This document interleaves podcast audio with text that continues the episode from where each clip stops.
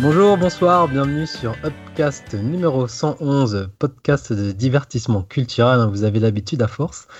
Donc je suis Yao, je remplace euh, notre host favori Grégoire qui, euh, qui a mal au dos encore apparemment, ça, ça dure ce truc. Hein. C'est peut-être le vaccin, sait pas. Enfin bref, on te fait des coucous Greg et on espère que tout va bien. Donc à mes côtés, je vais commencer par euh, notre CM national reconnu dans le monde, surtout dans Discord. Salut Dim, comment ça va? Salut Yao, salut tout le monde, salut les auditeurs. Bah écoute, ça va très très bien. Euh, un petit peu fatigué, je sais pas si euh, c'est dû aussi au vaccin, mais bon, on va faire avec et on va essayer de faire le meilleur podcast possible. Et euh, bah coucou aussi à Greg, hein, qui puisse, on espère qu'il puisse bien se remettre de ses problèmes de dos. Ça marche. Ah, on, va enchaîner avec les deux autres membres de la team. Alors salut Jérémy, le gars le plus rétro de la bande, comment ça va? Bah ça va. Alors après, quand je regarde un petit peu ce qu'on va dire ce soir, ça, ça va pas être trop la gaudriole hein, ce soir. Hein. Franchement, euh, quand tu, entre le film et ce qu'on va annoncer derrière, euh, je sais pas si. Hein, va falloir, va falloir trouver un petit peu une manière de le dire, peut-être d'une manière un peu sympa, hein, je pense, parce que c'est du lourd ce soir quand même. Ouais. En parlant de sympa, comment ça va, Julien, la personne qui, qui donne des sales conseils là?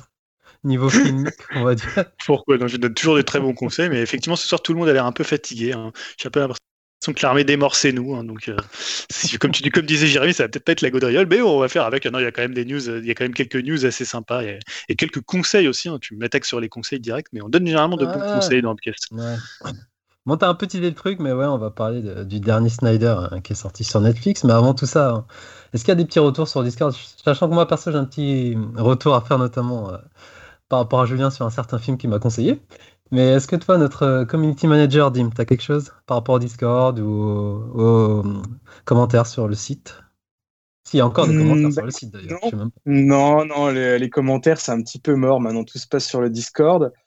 Euh, sinon, bah, toujours, on va dire, nos, amis auditeurs, c'est toujours aussi bavard, hein, notamment Tulkas qui a fusionné avec Netflix, elle regarde tout. Et généralement, euh, le truc vient à peine de sortir, qui nous fait sa, petite critique, c'est toujours euh, très appréciable. Je sais que ça a aussi beaucoup parlé euh, de l'Eurovision et ça a fait réagir Jérémy. Je vais peut-être lui laisser la parole.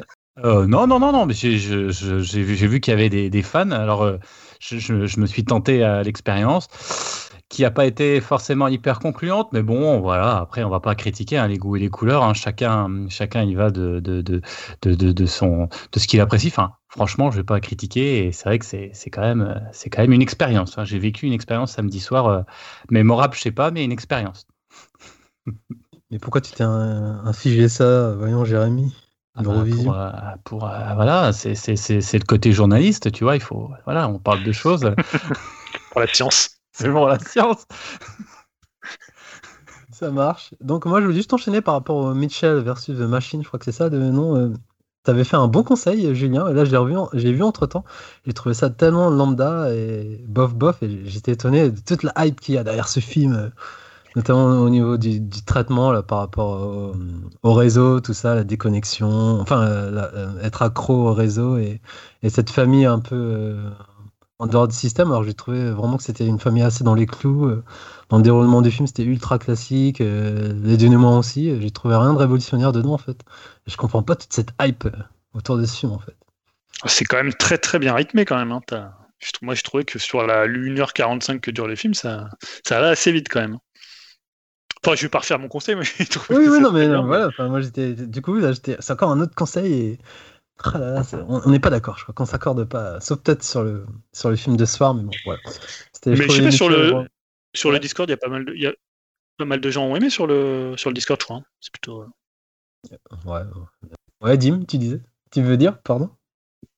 Euh, juste euh, bah aussi encore remercier Tulkas parce qu'il avait fait un énorme forcing pour que je regarde puis puis ronger à moteur ce que j'ai fait ah, j'ai trouvé ça très drôle très original, euh, euh, rapide. Hein. Je pense qu'on peut regarder toute la première saison en moins d'une heure. Mais euh, non, non, très fun, très coloré, feel good. Non, c'est vraiment sympa. Je pense que je lui en reparlerai plus en détail dans le, dans le Discord. Mais très bon conseil, C'était vraiment sympa. Ok, bon, bah, je crois que c'est tout. On va attaquer sur le gros, hein, de gros sujets. Donc parlons, euh, on va aller dans la partie divertissement. Donc notre euh, film commun qu'on a choisi, c'est euh, donc Army of the Dead, of the Dead de, de notre ami Zack Snyder, dont on avait déjà parlé. euh, Enfin, dernièrement, c'était Grégoire qui avait parlé de son Justice League euh, version plus plus, directeur Scott, euh, noir et blanc, euh, 4 tiers, je sais pas quoi. Qui a... D'ailleurs, Jérémy, tu l'as vu récemment, apparemment, t'as bien aimé? Après, après l'Eurovision, c'était la grosse soirée. Elle a dû être longue cette soirée. Et tu t'es couché à 4h du mat, quoi. Mais non, mais je vous ai dit que j'ai regardé en mode série, donc j'ai regardé, euh, je pense, Ah, 45 minutes, et puis là, euh, pouf, euh, j'ai pas vu la suite. Non, non, franchement, c'est bah, pas non plus. euh, Enfin, moi, je, je suis plutôt d'ici, je préfère presque à Marvel, donc ça m'a pas. J'ai trouvé ça plutôt bien en plus. Hein, je vais pas, je vais pas critiquer. Alors après, ce qui est bien, c'est qu'on pourra rebondir justement sur le film de ce soir, est-ce que, enfin, dont on va parler, puisque c'est un petit peu euh, le film qu'il a fait après Snyder. Est-ce que c'est aussi bien? Ah bah ça, on va voir, on va pouvoir en parler justement. Donc, alors, on, a fait notre devoir, on a tous vu. J'aurais même un petit mot de Greg qui l'a vu, euh, vu qu'il n'est pas présent euh, physiquement avec nous, mais j'ai ses notes par rapport à ça. Donc, qui va introduire le film? Euh, Je sais pas, Julien, en général, il aime bien faire les pitchs de tous les films. Tu veux, tu veux le Pitcher, faire le, ou- pitcher le film, ouais, bah, c'est euh, donc euh, l'armée des morts. Alors pour le coup, c'est ni une suite ni un remake de son propre remake qu'il avait fait. Donc c'était, je crois, son premier film. hein, euh, euh, Ouais, Dawn of the Dead, ouais. L'armée des morts, qui était le remake de Dawn of the Dead de, de Romero, qui était plutôt d'ailleurs un film assez intéressant. Euh, je regardais d'ailleurs la durée derrière, c'était 1h36, hein, et c'était très très bien, on en reparlera. Mais euh, donc Army of the Dead, bah, c'est quoi? C'est une sorte de euh, euh, heist movie, donc un film de, braquage en territoire ennemi, donc en territoire zombie, euh, puisque c'est euh, un type qui s'appelle, je crois, Tanaka, qui monte en fait une équipe pour aller euh, récupérer un butin, je crois que c'est dans une ancienne banque à Las Vegas, et donc il envoie une équipe, ils sont assez nombreux quand même, hein. ils sont pas, pas autant que Ocean Eleven, mais ils sont quand même à peu près Ocean 9 ou Ocean 8, hein. je ne ai pas comptés, mais ça doit être à peu près ça. Et donc évidemment, le- le monde suite à en fait un zombie qui s'est échappé d'un. Alors je- je sais pas si euh, au niveau de la timeline ça se passe comme ça, puisque l'alpha, j'ai l'impression que c'est l'alpha qui s'échappe du, camion au début, mais je me souviens plus trop de la, timeline du film. Mais voilà, donc ils vont arriver en, terri- en territoire ennemi avec des zombies, on va dire qu'ils sont quand même des zombies. euh, c'est des zombies un peu woke, quoi. Tu vois, ils sont un peu conscients, ils sont, euh, ils sont un peu éveillés quand même. Ils sont même presque intelligents, on va dire. Donc ça, on en parlera aussi. Donc voilà, après c'est euh, ouais, je pense pas qu'il y ait grand chose à dire d'autre sur le pitch. je sais pas si vous avez quelque chose à rajouter sur ce, ce pitch qui est en somme toute assez simple hein, et qui peut d'ailleurs Ah, aller s'augurer euh, s'augurer d'un bon spectacle. Si très bien, t'aurais pu dire c'est c'est un mélange de zombies et Ocean Eleven. et C'était c'était- Ouais, c'était- j'ai bah, oui, j'ai parlé. Oui, c'est ça. C'est c'est un peu, c'est à peu près ça en fait. Ouais, un film de braquage et un film de zombies. D'ailleurs, c'est presque plus. Je sais même pas d'ailleurs si c'est plus un film de braquage qu'un film de zombies. C'est ça que c'est un peu entre les deux, mais c'est un peu ni l'un ni l'autre. Enfin, Mm, ouais. C'est aussi peut-être un des problèmes du film. mais On en parlera Alors, aussi. qui, qui veut commencer du coup Jérémy, Dim. Ah, Dim, il lève la main. Ah, C'est parti, vas-y, Dim. T'en as pensé quoi de, du dernier Zack Snyder? Bah déjà, moi, à la base, j'aime beaucoup euh, Zack Snyder, hein. même si je me considère pas non plus comme euh, un de ces fanatiques euh, qui scandent euh, des euh, Restore the Snyderverse sur euh, Twitter.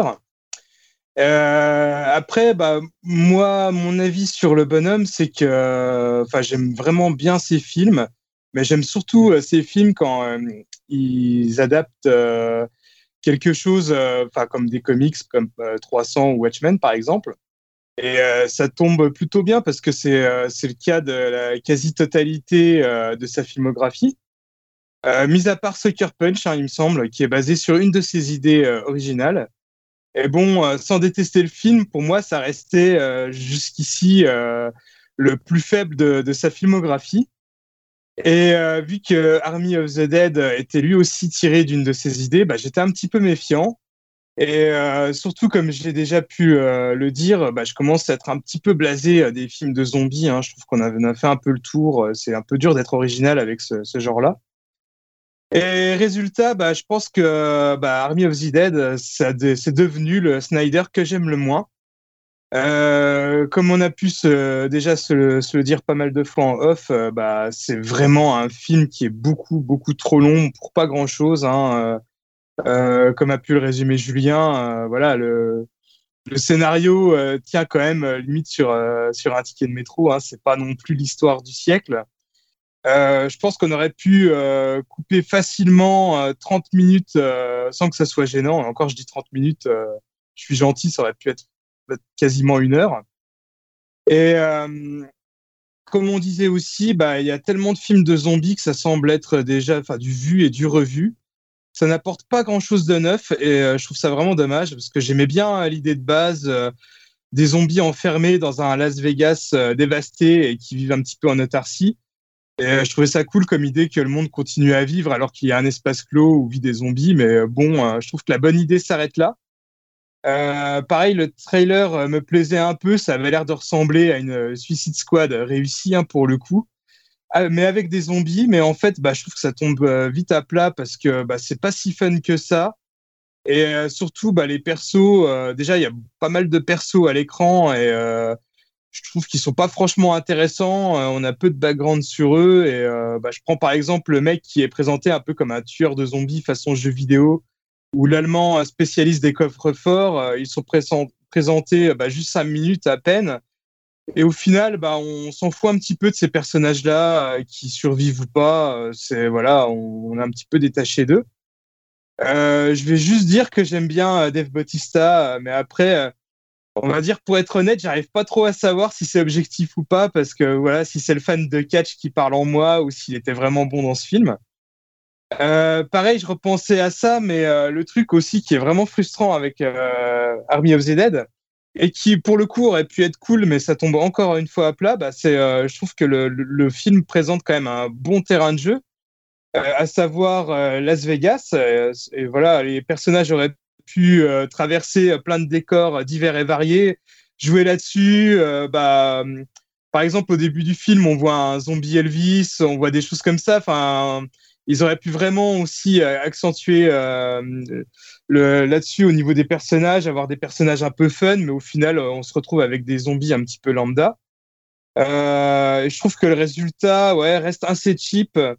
Il y a quand même quelques bonnes idées comme euh, le tigre par exemple, mais au final, euh, il a été, on n'a même pas été surpris parce qu'il a tellement été euh, surexploité dans le trailer et haute promotion. On a l'impression de l'avoir déjà vu en long, en large, en travers avant d'avoir vu le film. je parlais des, personnages qui n'étaient pas forcément intéressants et ça aurait pu être sauvé par, par les zombies. Surtout qu'au début, je trouvais que je trouvais ça cool comme idée de savoir qu'ils étaient un petit peu plus intelligents que la moyenne mais au final, bah, je trouve que c'est pas non plus euh, forcément bien exploité. Euh, bon, ok, euh, les zombies sont un peu plus intelligents, peuvent avoir limite une conscience, mais bon, ça sert pas à grand chose au métrage au final. Donc bon, voilà, c'est pas non plus une catastrophe, mais aussitôt vu, aussitôt oublié. Surtout, enfin, sûrement pour moi le, film le plus oubliable de Zack Snyder. D'ailleurs, même visuellement, je trouve qu'on retrouve même pas forcément sa patte. Donc euh, pour conclure, euh, voilà, je dirais que si vous voulez du zombie sur Netflix, je pense qu'il y a beaucoup mieux, euh, comme par exemple le dernier train pour Bissan qui est, qui est dispo aussi sur la plateforme. Donc voilà, bon bah, je pense que ça vaut pas forcément le coup, le coup d'œil. Je sais pas ce qu'en pensent mes, mes camarades. Mais... Bon bah déjà merci pour, pour ton avis. Est-ce que ça veut dire sur l'échelle de Dim, ça passe, il faut acheter quand même un éventuel Blu-ray ou comme Wonder Woman, tu sais, c'est pas terrible, mais allez le voir. Non, non, je conseille pas la chambre euh, mon cher Yao.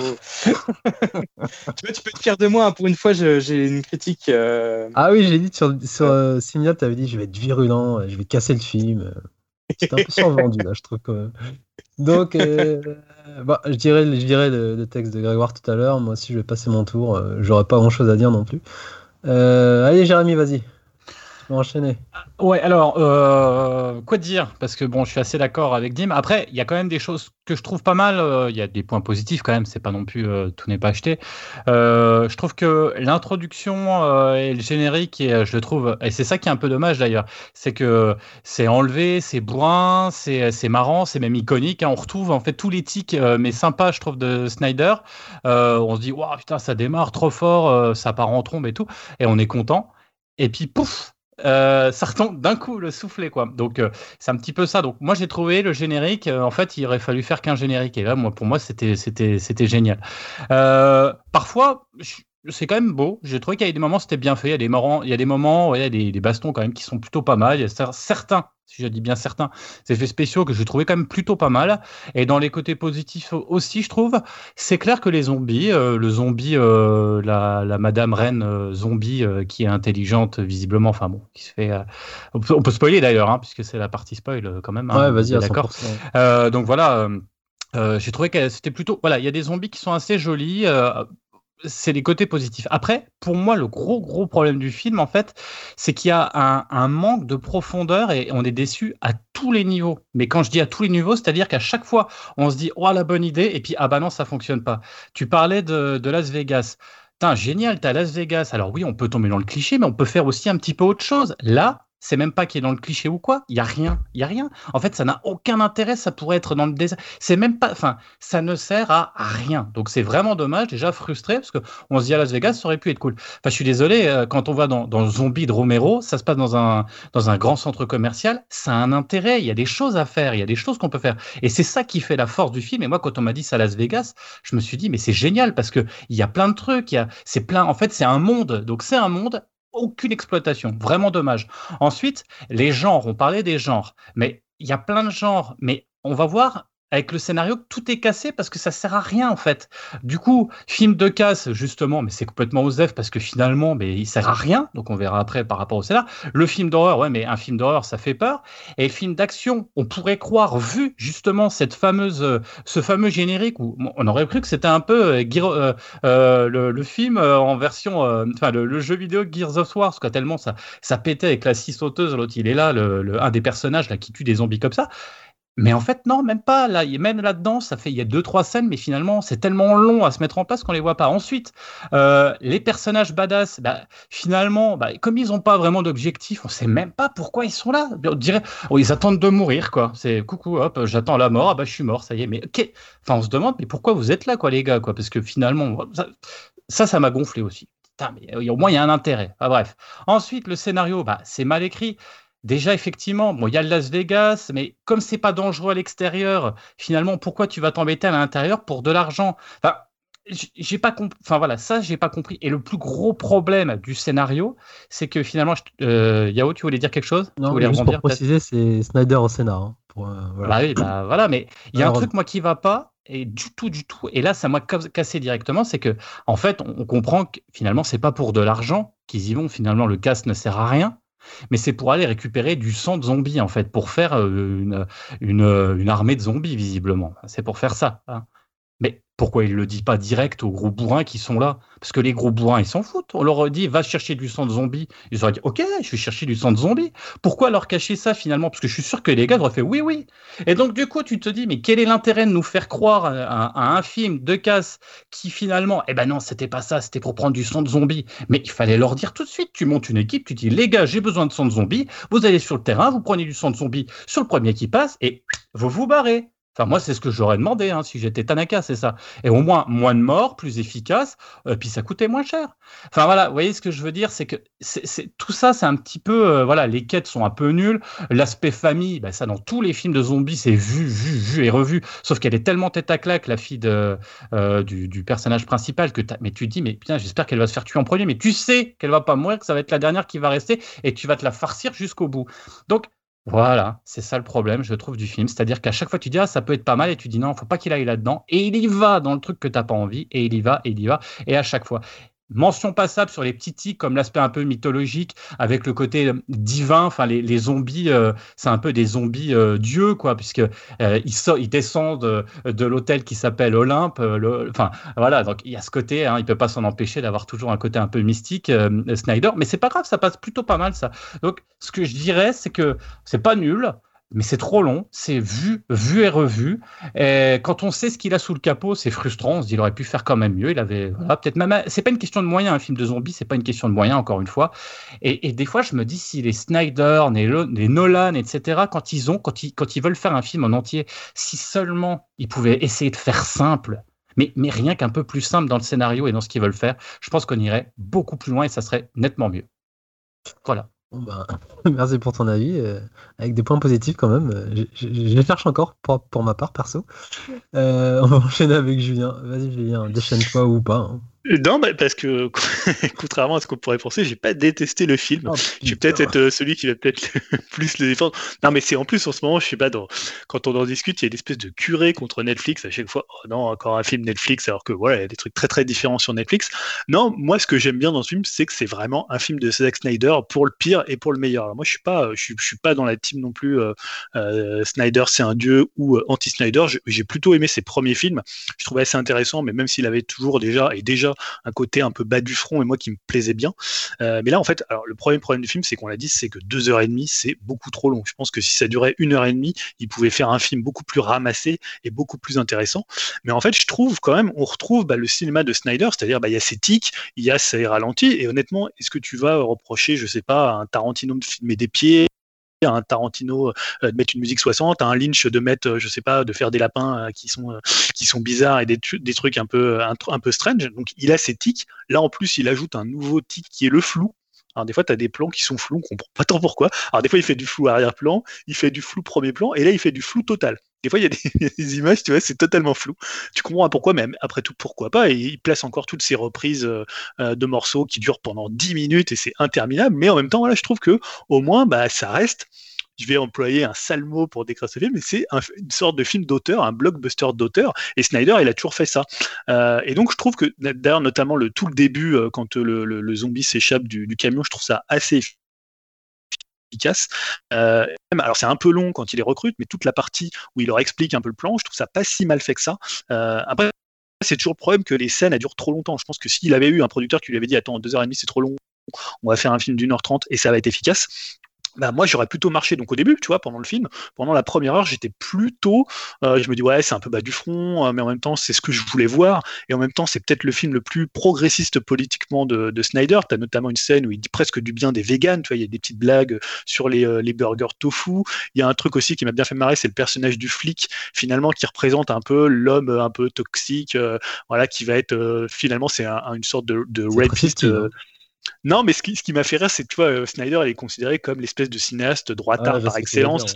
Euh, et là, en fait, tu sens qu'il se dit, tiens, je vais. Alors, je sais pas s'il se fout de la gueule des gens, s'il le fait pour lui-même, si c'est un peu sincère.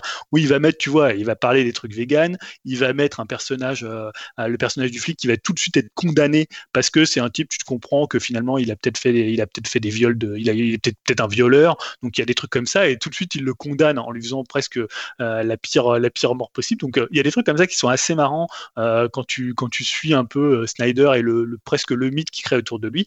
Après, bah, le problème du film, c'est que déjà en tant que film de, de casse, ça fonctionne pas trop. En fait, le truc, c'est pourquoi Ocean Eleven ça fonctionne. C'est pas vraiment le, le background des personnages, c'est qu'en fait, tu as tellement des putains d'acteurs qui jouent les rôles que les mecs, en, tu vois, en, je sais pas, un regard, une phrase, bah, c'est gagné. Là, les mecs, tu vois, les acteurs, ils sont nuls. On va être d'accord. Enfin, c'est pas des super acteurs. Euh, Dave Bautista, et encore, c'est peut-être celui qui s'en sort mieux. Bah, il a pas grand chose. Les autres, les autres acteurs, moi, j'aime bien la, française qui joue euh, l'espèce de, de, warrior, euh, warrior blonde. Ouais, tu vois, elle est le personne, enfin, elle, arrive à, je trouve que c'est la seule qui arrive à amener quelque chose un peu par son physique, par ce côté un peu badass. Mais la plupart du temps, ça fonctionne pas parce que, tu vois, même quand il les sépare pour dire bon bah toi tu as le mec qui va le, le, type un peu le, génie de euh, des, euh, des, serrures et tout ça euh, ouais tu, vois tu te dis bon dans un dans un film de casse ça peut fonctionner s'il y a vraiment des personnalités s'il arrive à leur trouver des sortes d'antagonistes si si ça fait des petites blagues, là c'est hyper plat. Et quand il meurt, on a absolument rien à faire. Euh, n'importe quel personnage. Moi, vraiment, il n'y a aucun personnage. Je me suis dit, putain, merde, c'est con qui crève. Quoi. Et euh, pareil, quand je lisais les trucs sur, euh, ouais, c'est quand même pas mal la relation entre Dave Bautista et sa fille. voilà, c'est juste ridicule. Et après, le second problème, bah, c'est les, les, zombies. Quoi. Ils sont, tu vois, le fait d'avoir fait. Alors, déjà, le, zombie principal, là, il ressemble à un Uruk-hai. Donc, en fait, la hiérarchie ultime du zombie, c'est le Uruk-hai. Tu vois, tu te dis, bon. Avec son cheval. dans les rues, les Uruk dans, dans, dans les Anneaux, ils étaient plutôt, euh, c'était un peu la, la, comment, la, la, caste supérieure, mais des orques, tu vois, c'était quand même des, ils étaient quand même un peu crétins. Là, c'est quoi? C'est juste un zombie qui s'est dit, bon, je vais mettre un peu un petit casque parce qu'on, quand même, on me tire dessus euh, dans le cerveau assez, assez, souvent et je vais mettre une cape, ça va faire un peu fashion. Mais tu vois, en plus, le côté, moi, je trouve que quand tu fais un film de zombies avec des zombies rapides, bah, il faut faire un peu comme on en parlait de Dernier Train pour Busan, tu peux créer quelque chose d'hyper tendu, mais il euh, faut le faire quand même avec une certaine maîtrise avec quand même une certaine maîtrise de, bah, du, suspense. Là, euh, le fait qu'il soit rapide, tu jamais une scène où tu es là, euh, un petit peu peut-être au début, la première fois, quand tu les vois, tu sais, où ils sont tout figés, et encore, c'est pas hyper réussi, quoi. Et le fait que. Euh, ouais, Jérémy Bah, c'est surtout parce que le terrain est tout petit en fait. C'est ça qui fait bizarre, c'est qu'on a l'impression que le tournage, c'est une seule pièce en fait. Et du coup, tu ne peux pas avoir de, course parce que c'est il y a les bâtiments et la course centrale. Il y a rien d'autre en fait. C'est ça en fait le problème aussi, c'est que c'est étriqué pour un film qui se veut rapide. Bah tu peux pas quoi. Ouais, c'est ça, oui. Et, comme tu disais tout à l'heure, alors que donc sur le, terrain de Las Vegas, tu pouvais te dire, il va y avoir des tonnes de trucs à faire et des tonnes de trucs à visiter. Là, honnêtement, ça serait passé ailleurs qu'à Las Vegas. Ça changeait absolument rien, à part comme tu le disais sur le générique où tu vois des, des faux Elvis. Euh, sinon, c'est vrai que voilà. Donc, le problème, c'est ça, c'est que côté film de zombies, bah, c'est quand même assez mou quand même pour un film de zombies. Et côté film euh, euh movie t'en as rien à faire des personnages, donc ils existent jamais. Donc l'un dans l'autre, à part le style Snyder, je trouve qu'il en reste pas grand chose, quoi. Tu, veux dire quelque chose euh, Ouais, tu parlais du générique, mais il y a un truc que je comprends pas. Enfin, c'est genre un générique de série parce qu'on voit les protagonistes du film et ils vivent une autre situation. C'est, voulu, c'est juste pour les présenter rapidos. Vous vous, en souvenez On les voit, ils présentent. Euh, comment dire Il y a Bautista, il vit déjà des scènes, il, se fait contre des zombies. Tous les protagonistes, justement, le, euh, le personnage noir avec son âge, on le voit, voit qu'il désigne des zombies. Tout ça, c'est juste une sorte de générique fun pour montrer du gore et une sorte d'effet de style parce que sais, il fait une référence à ça une, euh, scénaristiquement. Il dit peut-être que c'est une boucle temporelle. J'ai pas compris pourquoi il sortait ça d'ailleurs. Personnellement, vous en avez pensé quoi de ce générique En fait, c'est juste un effet de style. Parce que moi, pour moi, je croyais que c'était une sorte de flashback, tu vois. Je crois qu'on allait revenir dans cette situation. Parce que les génériques qui font des actions qui ne sont pas du tout dans le film. Je sais pas ce que vous. Ben, après, c'est ce que tu attends d'un film de zombies, hein. c'est du fun, du gore, du bourrin et rapide. Et bah, tu as tout dans le, dans le, générique, je trouve, avec en plus euh, l'ambiance. Euh, comment?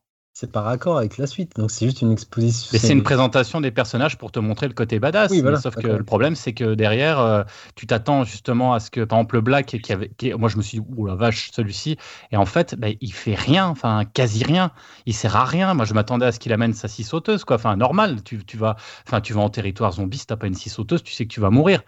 Surtout si tu sais l'utiliser, bah lui, il, sert à ouvrir une, une, brèche dans un mur, c'est utile à la fin. Ouais, non, mais tu, vois ce que je veux dire, c'est que c'est en fait c'est pour apporter le côté fun, le côté cool, le côté bah regardez ce qu'on va voir après, même si c'est pas exactement les scènes là, mais tu le retrouves pas quoi. Et parce que le rythme change. En fait, c'est pas le même rythme. Le rythme de démarrage ah, n'a rien à voir avec le rythme. Et, et, là où Julien, tu as raison, c'est que je pense que c'est le problème, c'est de lui dire euh, écoute, euh, Zach, vas-y, fais un film d'une heure de moins, quoi. Et là, ça, ça pouvait peut-être marcher. Et, d'autant que tu vois, il aurait pu faire un film d'une heure de moins sans enlever tout ce qui fait euh, le Zack Snyder, c'est-à-dire des ralentis, euh, des effets, euh, des 10 minutes de musique en, reprise. Honnêtement, il pouvait le faire, sachant. Tu vois, il l'a fait avant dans d'autres films qui sont peut-être un peu plus courts et un peu plus ramassés.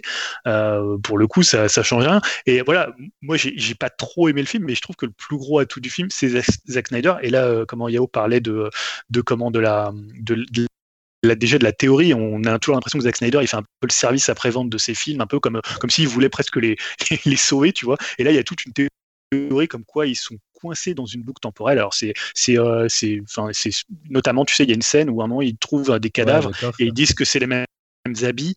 Et euh, donc, apparemment, certains disent que ça serait Tanaka qui enverrait à chaque fois. En fait, ça, ça rebouclerait à chaque fois. Et c'est pour ça qu'il verrait le avoir. Il y a plein de théories par rapport à des, des éléments de, de l'histoire qui sont à certains endroits. Alors, voilà, j'ai pas lu toute la théorie, mais ça me fait toujours rire. C'est-à-dire, c'est toujours l'espèce comme ça de, de, mythologie Snyder autour de ces films. Tu vois, c'est comme le temps que ça a passé avec euh, la Snyder Cut pour euh, le Justice League. On allait voir ce qu'on allait voir. Et voilà, il y a un truc. Il y a toujours une mythologie qui, moi, me fait plutôt rire et que je trouve assez, assez intéressante. Et je trouve que là, je pense, dans quelques années, il va encore jouer de ça. Peut-être qu'il y aura même un, je sais pas, peut-être un 10 cut de ce truc-là et ça fera peut-être un bon film de deux heures. Mais voilà, je trouve qu'il il, sait toujours quand même vendre ses films et euh, il sait quand même les mettre en scène. Alors là, c'est peu plus lui qui fait la photographie. Je trouve pas que ça soit non plus le truc le plus réussi du film, mais voilà, c'est toujours intéressant de voir que, comme tu dis, il est au scénario, il est euh, à la réalisation, il est à la photographie. Tu vois, c'est un peu, il a ce côté un peu démiurge comme ça, qui est voilà, et il a, il a une armée de femmes. Donc je sais pas, Army of the Dead, c'est peut-être un, une petite périphrase pour parler des fans de Snyder. Je sais pas, il y a peut-être un message caché dans le, le Snyderverse. Mais c'est quand même bien meilleur que Love and Monster, hein, quand même. Précisons-le. Oh putain, euh, de toute façon, le point commun, c'est que c'est un film Netflix. Et dernièrement, les films Netflix, c'est un peu de la merde, on va dire. Euh, alors, moi, mon avis, c'est. Je vous rejoins un peu, mais sauf que contrairement à vous, je trouve que c'est une vraie purge, ce film. Euh, je trouve qu'il n'y a pas grand chose à, sauver. sauf, comme vous l'avez dit, le générique. Qui, était sympa, mais à part ça, euh, c'est du cliché, c'est du déjà vu par la psychologie des personnages. Euh, on s'en fout complètement. Euh, comme tu disais, Julien, l'histoire de relation entre la fille et son père qui sort de, nulle part, on s'en fout aussi. L'histoire d'amour, tu avec la première qui recrute, on s'en fout un, peu, notamment dans, dans la mythe après, elle se fait, elle se fait flinguer, enfin, elle se fait désosser. Et pareil, la mort des personnages, on s'en fout aussi. ils ont aucune psychologie. Je trouve que ça marche pas du tout. Euh, tu parlais du Tigre Dim, je trouve qu'il est, hideux. je trouve le film laid en fait. Je trouve vraiment un film euh, pas terrible. Sauf par, au niveau du générique, mais après je trouve que plus ça avance et plus c'est très très laid. Notamment la scène de l'hélicoptère, j'ai rigolé. Je me suis dit, c'est quoi ce nanar? Putain, visuellement c'était horrible.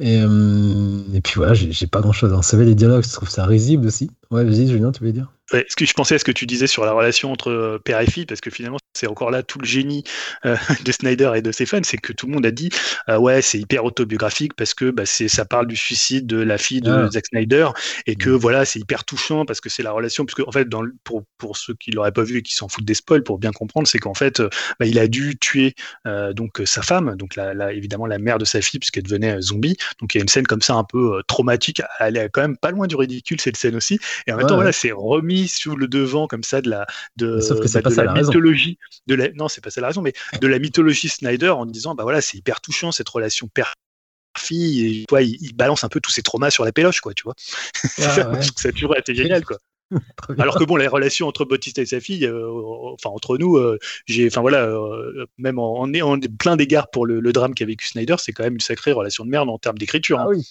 c'est ça. C'est quand même, c'est quand même le truc lambda, genre la fille qui est pas contente, qui fait voilà, et lui qui essaie de la reconquérir, machin. c'est un peu ridicule quoi. C'est très très ridicule. Mais non, mais pareil, justement, la relation entre guillemets amoureuse avec la meuf, quand je te disais, c'est. Elle a peut-être la relation simili-gay entre justement le personnage noir et, l'allemand. Il, y a des théories comme ça aussi. Puis qu'ils marchent bien tous les deux, justement, à la fin. En plus, ils veulent le protéger en enfermant dans le coffre, super bilé. Tiens, en parlant de ce passage, euh, le Urokai là, qui arrive et qui a son casque, à un moment, il l'enlève. Alors je me suis dit, ils auraient juste pu prendre un, flingue et c'était fini hein, dans le couloir. Non, le mec il veut se battre à main nue et tout. bref, euh, allez comprendre. Mais euh, après, pareil, tu vois, le, le, de Tanaka qui arrive, euh, rien que sa gueule, on sent que ça va être le bad guy qui va se faire flinguer. Enfin, voilà. je trouve ça vraiment ridicule et très déçu parce que Snyder, j'aime bien quand même son premier, il m'avait mis une petite claque là. Dawn of the Dead, en plus, il était court, donc c'était, le rythme était super. Et après, moi, j'avais pas détesté 300, j'ai trouvé ça sympa.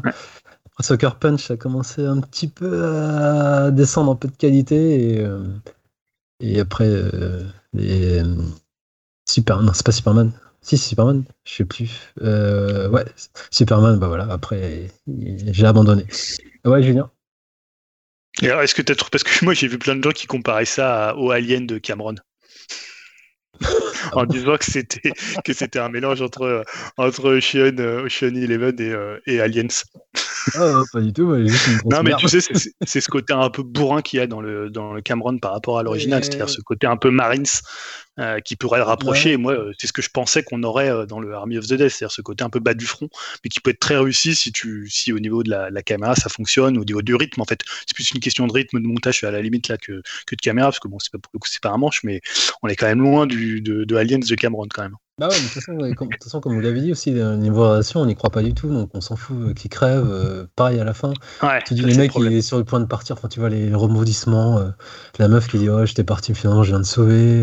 le mec il descend, il a 9 minutes pour aller sauver sa fille comme d'habitude. Le mec il trace dans l'escalier, il a le temps de tu vois débloquer une porte. La meuf, sa fille a le temps de dégommer au moins 10 zombies. Enfin bref c'est. Surtout... Ouais, bah, à, la, limite ça tu t'en fous si ça durait tu vois une heure et demie et que c'était assez fun. en plus elle va sauver une meuf qui à la fin on a rien à foutre vu que pour sa meuf aussi tu vois c'est eh ben, c'est ce que j'allais dire, elle meurt en plus finalement. Bah parce que l'intérêt, c'est. aucun intérêt, on la voit pas. Ah parce que dans l'hélicoptère, on... Ouais, on sait même pas quoi. Elle est zappée, donc euh, voilà. Donc, et tout ça pareil, à la fin, on revoit justement la noire qui sort avec, son fric qui va se prendre un jet, qui va à Mexico, mais tu vois qu'il est infecté. Mais encore une fois, l'intérêt de cette scène, euh, enfin bref.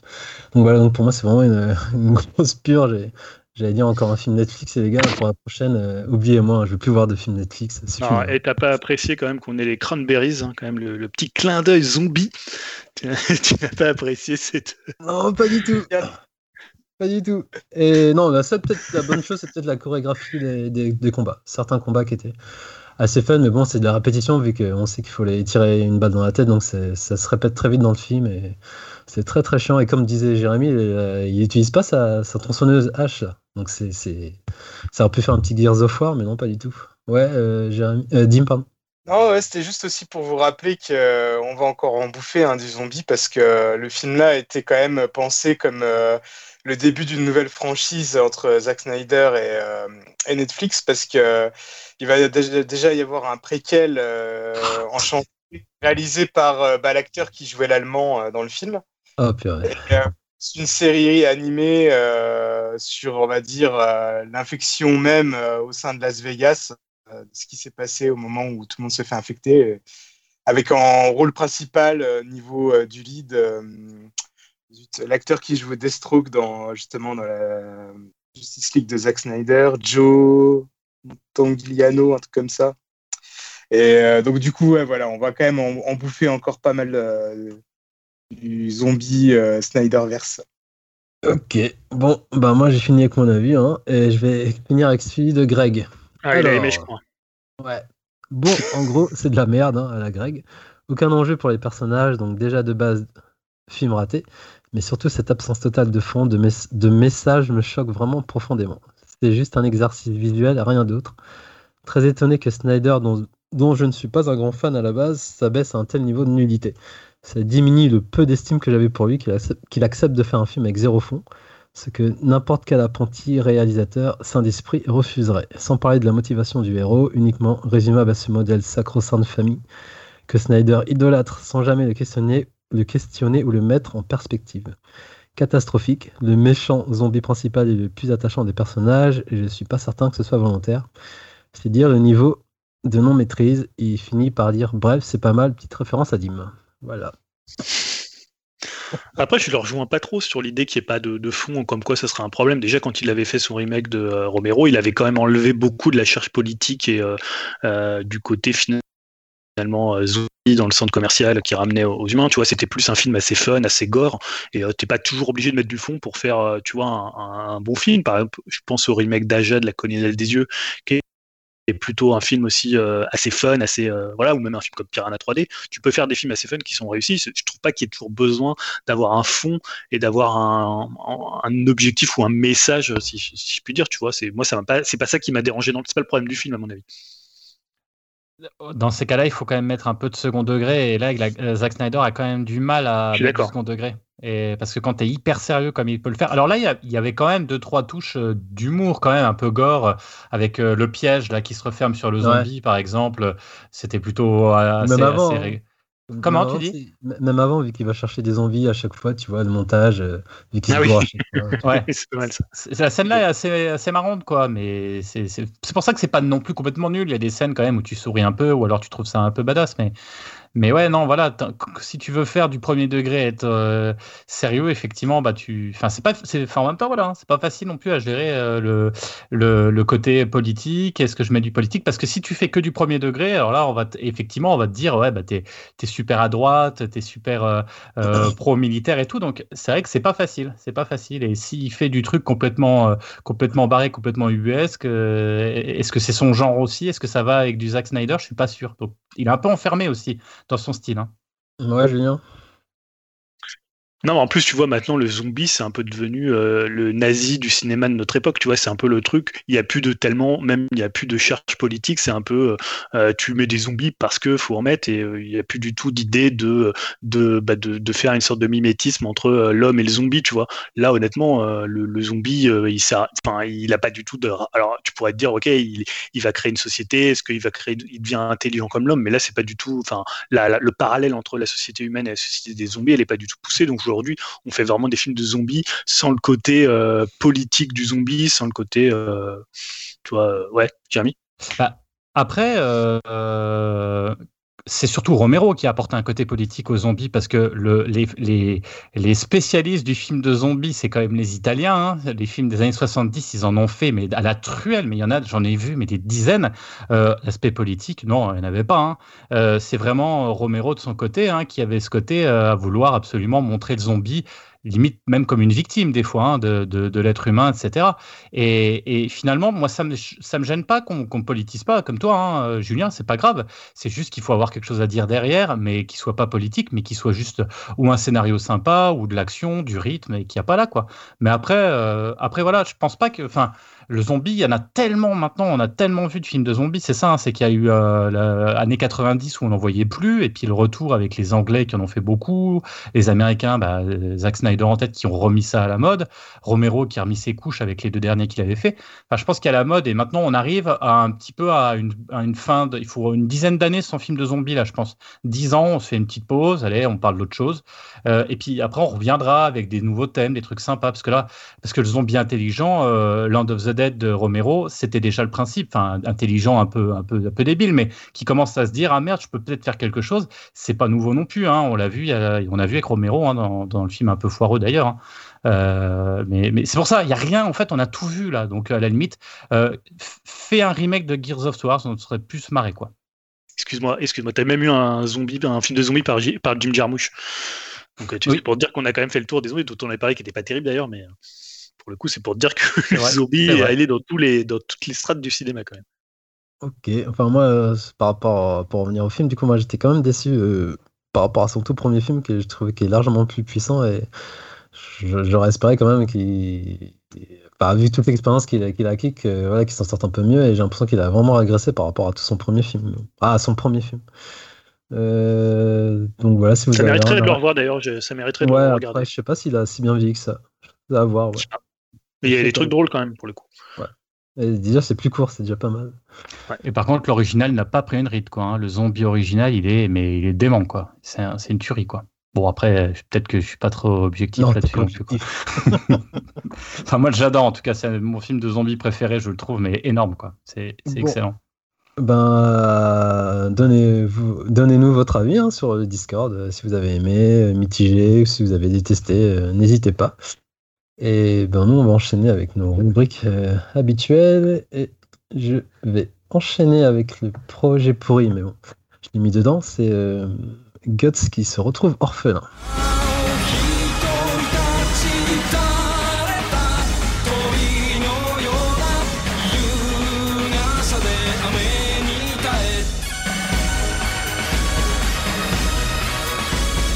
Donc, on vient d'écouter euh, un des openings de la série de 97. Et donc, je, parle, de, la série Berserk. En fait, son auteur est décédé le 6 mai 2021. Donc, c'était.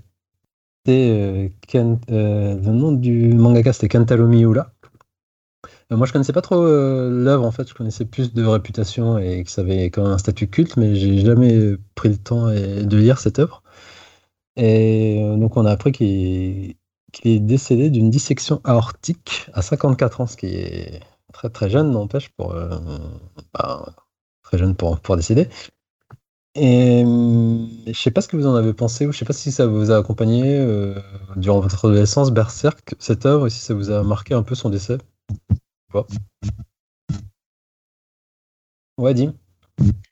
Bah écoute, moi un petit peu quand même. Hein, je suis pas, je suis comme toi, je suis pas un spécialiste. Euh, euh, l'univers de, Berserk, je connais surtout par rapport aux trois OAV euh, qui sont disponibles, il me semble, sur Netflix.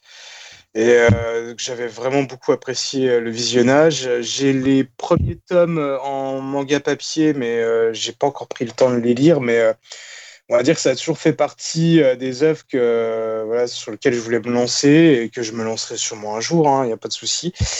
Mais euh, du coup, ouais, ça m'a quand même un petit peu touché parce que le, peu que je connais, j'ai quand même vraiment apprécié l'univers et surtout, je pense que c'est quand même quelqu'un qui a vraiment aussi influencé le, monde du manga en règle générale et voire même du jeu vidéo. il me semble qu'il y a d'ailleurs Gamecult a fait un article là-dessus sur l'influence sur le jeu vidéo. Donc voilà, quoi, c'est quand même c'est quand même quelqu'un de très important, on va dire, dans le milieu. Et euh, bah, oui, sa perte est quand même assez tragique.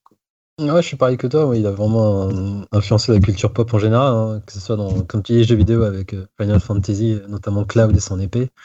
Je pense que Dark Souls, c'est pareil, ça a été influencé par ça. Euh, et plein d'autres œuvres, en fait. Donc, me c'est très bizarre. je crois que c'est une des grosses pertes, enfin, dans le milieu du manga, quand même, c'est qui arrive.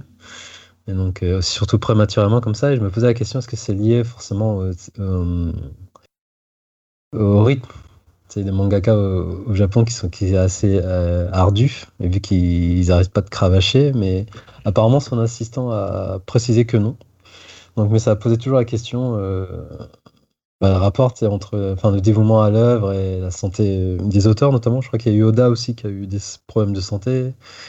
Euh, la mangaka de Nana aussi qui a eu des problèmes de santé. En fait, c'est assez récurrent et ça revient de, temps en temps. Et enfin, bref, ça fait réfléchir là-dessus.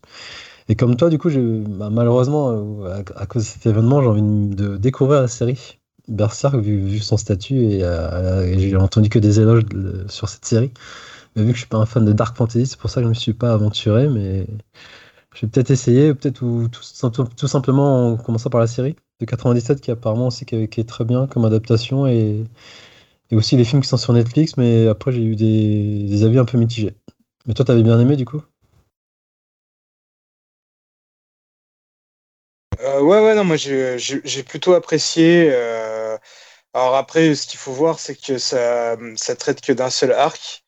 Euh, ça peut, avoir peut-être un côté frustrant parce que tu sens qu'on on effleure juste l'univers de, de Berserk, mais euh, ça peut être aussi une bonne mise en bouche. Et euh, moi, j'ai plutôt apprécié. Et justement, ça m'a toujours donné envie de commencer le manga, mais bon, faute de temps. Et voilà, il y a tellement de sorties que j'ai pas encore eu le temps de m'y mettre, mais ouais, je pense que je vais le faire quand même un de ces quatre, quoi. Je pense que ça vaut vraiment le coup. Ok, bon voilà, c'était un peu une, nouvelle un peu triste. On va enchaîner avec Julien. Je te laisse euh, parce que tu as encore un titre énigmatique. Ah oui, D- Devil in Disguise, non, je vais vous parler quand même d'un sujet un peu plus léger. hein. Je vais vous parler, enfin même par rapport à ce qu'on parlait juste, ce dont on parlait juste avant, mais je vais vous parler d'une pratique dont Nintendo est malheureusement assez coutumier du fait. hein. C'est le, le DLC déguisé sous les atours d'un d'un bel amiibo. Alors je dis un bel amiibo, hein, ça c'est pour ceux qui en achètent encore. Je sais pas s'il y en a encore beaucoup, mais moi j'imagine s'ils en sortent, c'est que ça se vend encore et surtout que celui-là est plutôt euh, joli. hein. C'est euh, c'est celui qui va accompagner la sortie du remaster de Zelda Skyward Sword qui sortira en juillet. Donc c'est euh, Zelda avec le, le célestrier du jeu. Donc cet amiibo en fait il va offrir une fonction de téléportation qui permet de revenir n'importe quand ou presque à Célesbourg, hein, qui est le, hub central du jeu, sans passer par les statues de sauvegarde. Donc en fait c'est une manière de faciliter la progression du joueur et moi je pense qu'il aurait pu être inclus au choix du joueur dans le remaster de base. On aurait pu choisir d'utiliser cette fonction ou pas. Alors évidemment, c'est pas grand chose, mais je trouve c'est toujours un peu limite de faire payer des, choix d'ergonomie et surtout de les déguiser dans un amiibo. hein. On avait eu ça pour déjà, je crois, c'était pour euh, Breath of the Wild où en ayant un amiibo, tu pouvais tout obtenir euh, Epona euh, comme, euh, comme cheval. Donc voilà, c'est toujours un peu limite comme pratique de, faire finalement un DLC à euh, 20-25 euros et dans des choses qui concernent même plus pour le coup de la cosmétique, mais presque de l'ergonomie du jeu. Même si pour av- avoir fait le jeu sur Wii, il est tout à fait jouable avec les statuts de sauvegarde sans avoir besoin de revenir constamment, constamment euh, au hub central. Mais voilà, je trouve que c'est quand même encore une pratique un peu limite euh, sous couvert d'un- d'un- d'une petite figurine sympa. Donc c'est un peu le, le, le- le- le côté un peu Nintendo euh, qui, qui- qui abuse toujours un petit peu au niveau des, au niveau de ses amiibo, au niveau de, de tout ce qui est un peu merchandising autour de ces jeux quoi. Ah, pourquoi ils s'en prévoient Ils savent que ça va marcher. hein. Donc, euh, Bah, ils pourraient juste les mettre comme ça, ça ferait des, des trucs pour les collectionneurs et pas forcément rajouter des, des fonctionnalités à l'intérieur de l'amiibo, quoi. Tu vois. À la Ouais. limite, quand ils avaient lancé les amiibo pour Smash, que, qui étaient des amiibo que tu pouvais entraîner et tout ça, je trouvais ça plutôt cool. C'était des utilisations plutôt sympas et euh, qui, qui ajoutaient des choses au jeu. Là, c'est carrément des fonctions d'ergonomie, donc c'est quand même un peu plus problématique quand même. ok. Bon, tu nous en parleras quand tu l'achèteras, je suppose. Non, non, je l'ai déjà fait. Je l'ai toujours sur Wii en plus. C'est un jeu que j'ai gardé euh, et euh, que moi j'aime bien. C'est un Zelda que j'aime bien. On en parlera peut-être un jour pour ceux qui l'ont pas fait. Et voilà, c'est plutôt un Ah, Zelda je que j'apprécie. là-dessus. Non, je l'ai trouvé tout- plutôt bien. J'ai j'ai bien aimé l'idée Ah. d'avoir la Wiimote et tout ça. Et, euh, et les donjons sont hyper cool. Oh, putain, il a fait chier ce jeu. Il y a pas mal de défauts. hein. Il est, ouais. Je pense qu'en plus, vis- visuellement, ça va lui faire du bien d'avoir un, un- un- un- enfin, un remaster HD Ah, pour le coup, parce que c'était un jeu qui était sur Wii. hein. Ouais, je serais curieux de voir justement la vie de maintenant, parce qu'à l'époque c'était très très mitigé, et voir si il va changer ou pas. Euh, on enchaîne avec toi, Dim. Tu veux nous parler d'un nouveau cimetière Ouais, alors encore un nouveau film cimetière. hein. Alors, euh, le film des années 80 était culte. Et on a déjà eu le droit à un remake euh, très très récent en 2019. Et là, euh, celui-là- celui-ci, il était franchement pourri. Et euh, là encore, on va avoir le droit à un nouveau film hein, qui est prévu sur le livre euh, bah, basé de Stephen King. Et euh, franchement, vu la douche froide récente, bah, ça me fait pas du tout envie. Et puis bah voilà, surtout 2019, hein, 2019 c'est vraiment trop récent. Donc bon après on n'a pas vraiment d'indice sur le film, on ne sait pas si ça va être une suite ou encore un remake, mais j'ai envie de dire il serait temps de passer à autre chose. Euh, le projet, en tout cas, est prévu euh, comme un des fers de lance de la plateforme euh, Paramount Plus. Alors, Paramount Plus, c'est encore inédit chez nous. Mais bon, avoir un tel projet comme argument de vente de lancement, bah, je trouve que ça, fait un petit peu triste. Hein. tout ce que l'on sait pour l'instant, c'est que c'est la scénariste un peu inconnue, on va pas se mentir, Lindsay Beer, qui va réaliser le film. Euh, après, bon, on n'est quand même pas à l'abri d'une bonne surprise et euh, d'avoir une adaptation euh, plus inspirée que la dernière, ce qui serait vraiment, vraiment, vraiment pas dur. Mais je sais pas, j'y crois pas trop pour l'instant, surtout pour une plateforme débutante où je pense que la prise de risque doit être minime bah, pour voilà, faire venir le plus de monde possible. Donc, euh, pour on n'a pas de date de prévu pour l'instant, et pour le coup, euh, je sais même pas trop si on va en reparler, mais euh, ouais, ça m'inspire vraiment pas confiance ce projet.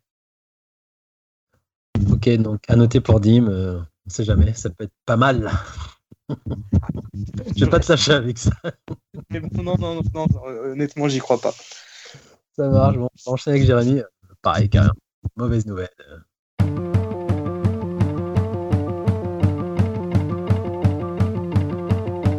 It takes one to know one, and I know that I've been had again.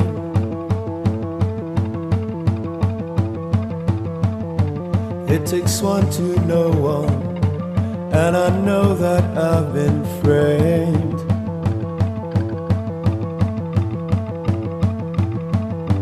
And you say you're sorry that someone came and stole your bike.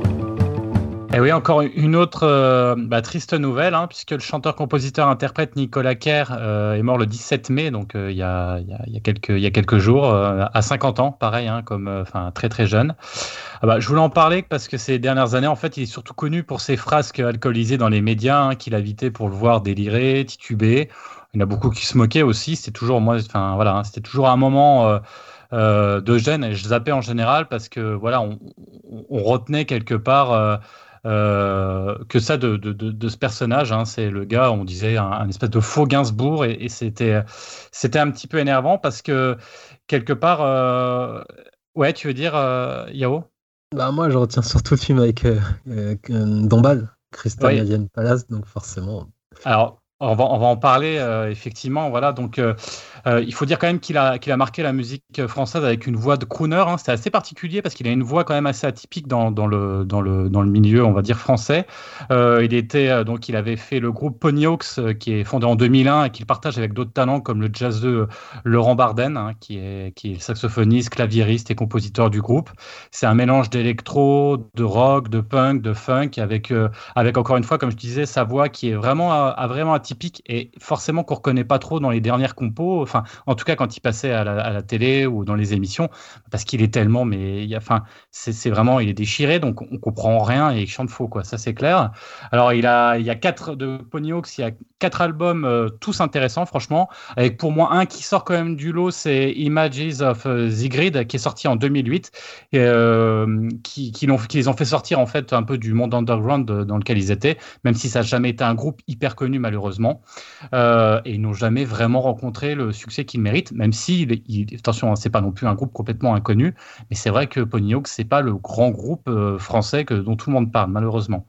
Alors, il aura fait aussi un album très intimiste, hein, euh, Les Faubourgs de l'exil, avant de partir dans son duo, et c'est là où t'en parlais tout à l'heure, euh, Yao, avec Ariel Dombal, hein, qui offre deux albums et un film malheureusement à l'image de ces dernières années, un peu chaotique, incompréhensible, et surtout, mais pas du tout révélatrice hein, de son incroyable talent. Hein. Le, film dont tu parlais, c'était Alien Crystal Palace, qui est, mais même lui, hein, euh, enfin, c'est complètement face à un peu n'importe quoi.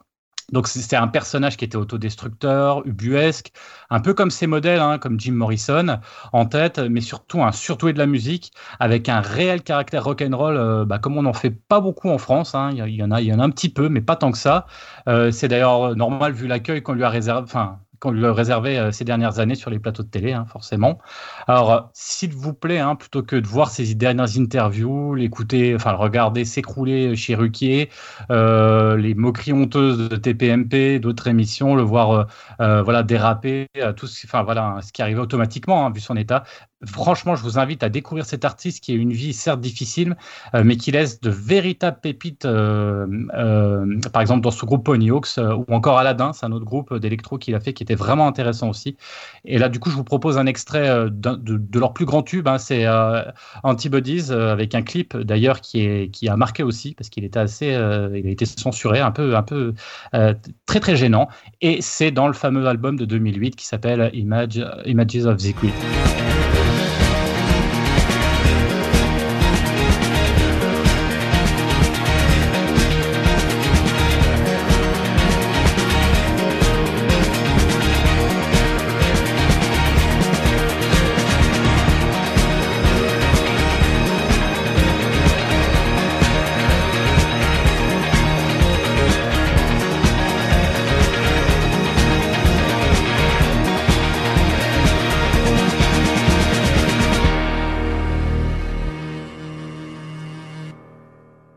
Ok, bon ben je crois qu'on a fini avec les projets pourris et on va passer au projet risqué et on enchaîne avec Dim qui va nous parler du nouveau film du réalisateur de Bumblebee qui était un film très sympa et très sous-estimé malheureusement. Ouais, donc euh, bah, le réalisateur c'est euh, Travis Knight et euh, moi aussi hein, j'aime beaucoup ce réalisateur. son film d'animation Kubo était vraiment sympa et comme tu disais, ah hein, il a réussi l'exploit à faire un film Transformer euh, euh, vraiment, euh, vraiment bon avec Bumblebee. Et son nouveau film sera un thriller fantastique qui s'appelle Uprising. Le film racontera une pandémie où un virus transforme la population en vampire. Mais bon, je mets quand même son nouveau projet dans les projets risqués car il y a pas mal de critères peu rassurants. Alors déjà, premièrement, et ça, ça va te faire sourire, mon cher Yao, c'est un film Netflix. Et euh, comme on avait pu le dire la dernière fois, hein, les films Netflix, c'est souvent sympathique, mais avec une saveur un peu trop téléfilm du dimanche sur M6. Euh, mais pour le coup, euh, ce qui est encore, encore beaucoup moins rassurant, c'est le scénariste du film. Alors, le scénariste du film, il s'appelle Jeremy Slater, et c'est lui qui a écrit, entre autres, le dernier film des 4 Fantastiques et aussi le Death Note sur Netflix.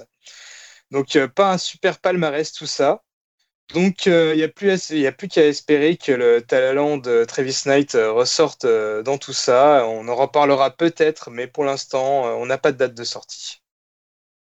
Ça marche. C'est pas lui qui a fait le film d'animation avec Hugh Jackman qui doublait. la voix du héros, c'était un, héros peut-être orange, poilu, je sais plus le nom du titre là. Enfin, bref, je, m'en souviens plus, mais c'était en stop motion aussi. Regarderai sa filmographie, je te, je te redirai ça, mais là, euh, comme ça, ça me parle. Euh, donc on enchaîne avec Julien. Ouais, une nouvelle assez étonnante qui a été relayée par euh, The Telegraph, hein, je crois que c'est un quotidien hebdomadaire anglais, c'est la possible arrivée en bourse de Devolver Digital. Alors Devolver, c'est un nom d'éditeur qui parle, hein, j'imagine, à tous les joueurs avec des titres comme Hotline Miami, comme Broforce, comme Gris, comme Katana Zero ou comme Carrion euh, plus dernièrement. Et surtout, bah, c'est une attitude hein, dans la communication avec un parti pris assez décalé, souvent assez punk. on se souvient de leur conf E3 sur les parkings ou de Fork Parker, qui est leur directeur financier fictif donc voilà, c'est euh, souvent euh, des, joyeux drills, voire des, gens même un peu à l'esprit punk. Bah, d'où la surprise de voir un tel éditeur arriver en bourse euh, parmi les, gros bonnets de l'industrie. Mais il faut croire que le succès de Fall Guys, hein, qu'ils ont édité avant que le studio Mediatonic soit racheté par Epic, a donné des idées de grandeur à Devolver et apparemment, selon donc le Télégraphe, Devolver aurait contacté la banque d'investissement Zeus qui aurait estimé la valeur de l'éditeur à 1 milliard de livres sterling en cas d'introduction à la bourse de Londres d'ici la fin de l'année. Donc après, c'est toujours intéressant quand il y a un éditeur qui rentre en bourse, voir ce que ça change, hein. euh, bah, à la fois dans l'ambition de leur jeu, dans leur, aussi leur ton, et euh, notamment Devolver qui a quand même un ton très particulier. Est-ce que ça va euh, bah, interférer sur leur production? Voilà, je suis assez étonné par cette nouvelle et assez curieux de voir déjà si ça va s'avérer s'avérer vrai et si ça va avoir des conséquences sur leur, leur production et sur leur le manière de d'éditer des jeux. Ouais, à voir. Je sais pas. Pour, ouais, à voir. pour l'instant, c'était un sans faute. Leur, voir si ça va changer quelque chose, mais bon, a priori, je pense pas. J'espère pas. Ouais, je me demande aussi, je me demande aussi si ça, comme ils avaient quand même une communication un peu décalée, alors est-ce qu'ils vont rester sur ce truc décalé ou est-ce que maintenant qu'il y aura des, investisseurs qui seront quand même derrière pour dire bon, faut quand même un peu faire marcher vos jeux, est-ce que ça va changer quelque chose? Ça va être intéressant de voir euh, comment ils vont se positionner par rapport à ça. Et déjà, bon, effectivement, si ça se fait quoi. Yep. Donc, ouais, du coup, on va enchaîner avec les projets qui hype et on repasse la main à Dim qui va nous parler d'un film qui a son petit succès, euh, son petit succès critique et succès, pub- succès public. Vas-y, Dim. Ouais, donc je vais vous parler d'une suite Attack the Block. Alors, euh, Joe Cornish, il a peut-être pas la même aura que Edgar Wright, mais j'avais adoré son premier film, hein, donc Attack the Block. Et si je fais cette comparaison, c'est que les deux réalisateurs sont très potes. Et Attack the Block a un peu le même style euh, qu'un film d'Edgar Wright. Vas-y, Yao, tu voulais dire quelque chose? Ah, Peut-être qu'il est meilleur réalisateur que Edgar, non? Salut, je te laisse. Ah là là, ce troll, ce troll de qualité. Euh, pour ceux qui ne connaissent pas, cela racontait donc euh, une invasion alien dans une cité anglaise. Et euh, je trouvais que le film était fun, euh, marrant, bourré d'action et bien réalisé. Et en plus, on pouvait y découvrir euh, bah, de jeunes acteurs assez connus maintenant, hein, comme John Boy- Boyega ou encore euh, l'actuel Doctor Who, euh, Jodie Whittaker. Et donc, Joe Cornish a écrit euh, et s'apprête à réaliser la suite de ce film dix ans après. Et euh, bah, ça fait grave plaisir car euh, depuis ce film, il a participé à, peu de projets au final, hein, mis à part un film que, je n'ai pas vu et qui avait vraiment fait un gros gros bide et qui avait l'air quand même aussi moins bon que Attack the Block, c'était Alex le destin d'un roi. Donc euh, bah, pour l'instant, on n'a pas de date de sortie, mais on sait que le casting de l'original sera à nouveau là et euh, bah, je peux que vous conseiller le premier si vous ne l'avez pas vu parce que c'était vraiment très très cool. Yep, ouais, faudrait que je me regarde euh, parce que j'ai entendu de bonnes critiques et surtout l'acteur principal qui a, en même temps qui a, qui a percé malgré Star Wars. hein. Enfin, peut-être grâce aussi à Star Wars, entre autres. Euh, en plus, il était bien dans Detroit. Euh, donc, on enchaîne avec Julien qui va nous parler encore de jeux vidéo, de jeux vidéo, toujours de jeux vidéo et de Sony, sa machine de prédilection. non, je vais vous parler d'un- d'un- d'une de nos lubies avec Greg, c'est la réalité virtuelle, puisque le PlayStation VR 2, ça se précise. hein. Alors, je sais pas si on en a beaucoup parlé ici du PSVR 2, euh, puisqu'en fait, il a été officialisé, alors un peu en catimini par Sony. Jusqu'à présent, on savait juste qu'un nouveau PSVR, je dis PSVR 2, mais il s'appelle pas forcément comme ça, mais on va l'appeler comme ça, était prévu pour la PS5, qui sortirait pas en 2021, et que les contrôleurs qui ont été présentés utiliseraient la technologie de la DualSense, euh, qu'on n'aurait plus besoin de caméra externe et qu'un seul câble permettrait de branchement, euh, le branchement. Mais depuis, en fait, il y a eu d'autres bruits de couloir qui sont arrivés aux oreilles des insiders via en fait les devs qui posséderaient apparemment déjà les kits de développement. Et euh, c'est plutôt alléchant en fait, puisqu'on parle d'une résolution 4K en gros en 4000 par 2040, hein, c'est-à-dire 2000 fois 2040 à chaque œil, ce qui le place légèrement au-dessus d'un Oculus Quest 2, euh, qui est la référence pour l'instant en la matière. Et surtout, il y aura une technologie de détection des yeux qui prend en charge en fait ce qu'on appelle le rendu fovéal, qui permet en fait d'afficher un maximum de à l'endroit où le regard se pose, où le regard se concentre, et en fait toute la périphérie de l'image euh, s'affiche dans une résolution moindre. Donc ça veut dire que bah, c'est une façon, une manière de tromper le, cerveau. Dès que tu regardes à un endroit, ça te paraît hyper net, euh, hyper euh, hyper défini, alors que tout autour, bah, c'est beaucoup plus flou et ça permet évidemment de de de moins gâcher de, ressources et de préserver des ressources pour afficher la meilleure définition possible. Donc voilà, il y a pas mal déjà de, petits éléments techniques qui arrivent. Donc euh, bah voilà, moi j'ai adoré le PSVR premier du nom, enfin la VR en général. Donc euh, évidemment ça me hype euh, si déjà ils arrivent à régler les principaux problèmes qui étaient à mon avis les câbles un peu trop présents et également la grille qu'on voyait quand même un petit peu, la résolution qui faisait un peu jeu PS2 alors que tu déjà sur, euh, sur PS4. Donc voilà, j'ai quand même hâte que Sony communique. Je pense pas qu'ils communiqueront là sur, le 3, enfin sur la période de l'E3 on va dire, mais je pense que d'ici la fin de l'année on devrait en savoir plus. Ok, ça marche, mais je te rappelle, t'as pas de PS5. Hein.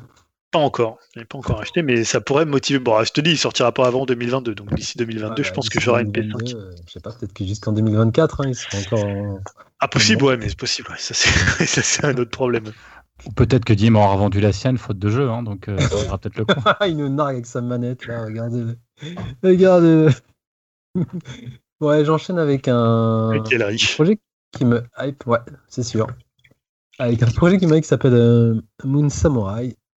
Euh, les développeurs, le développeur s'appelle Nunjaku Game.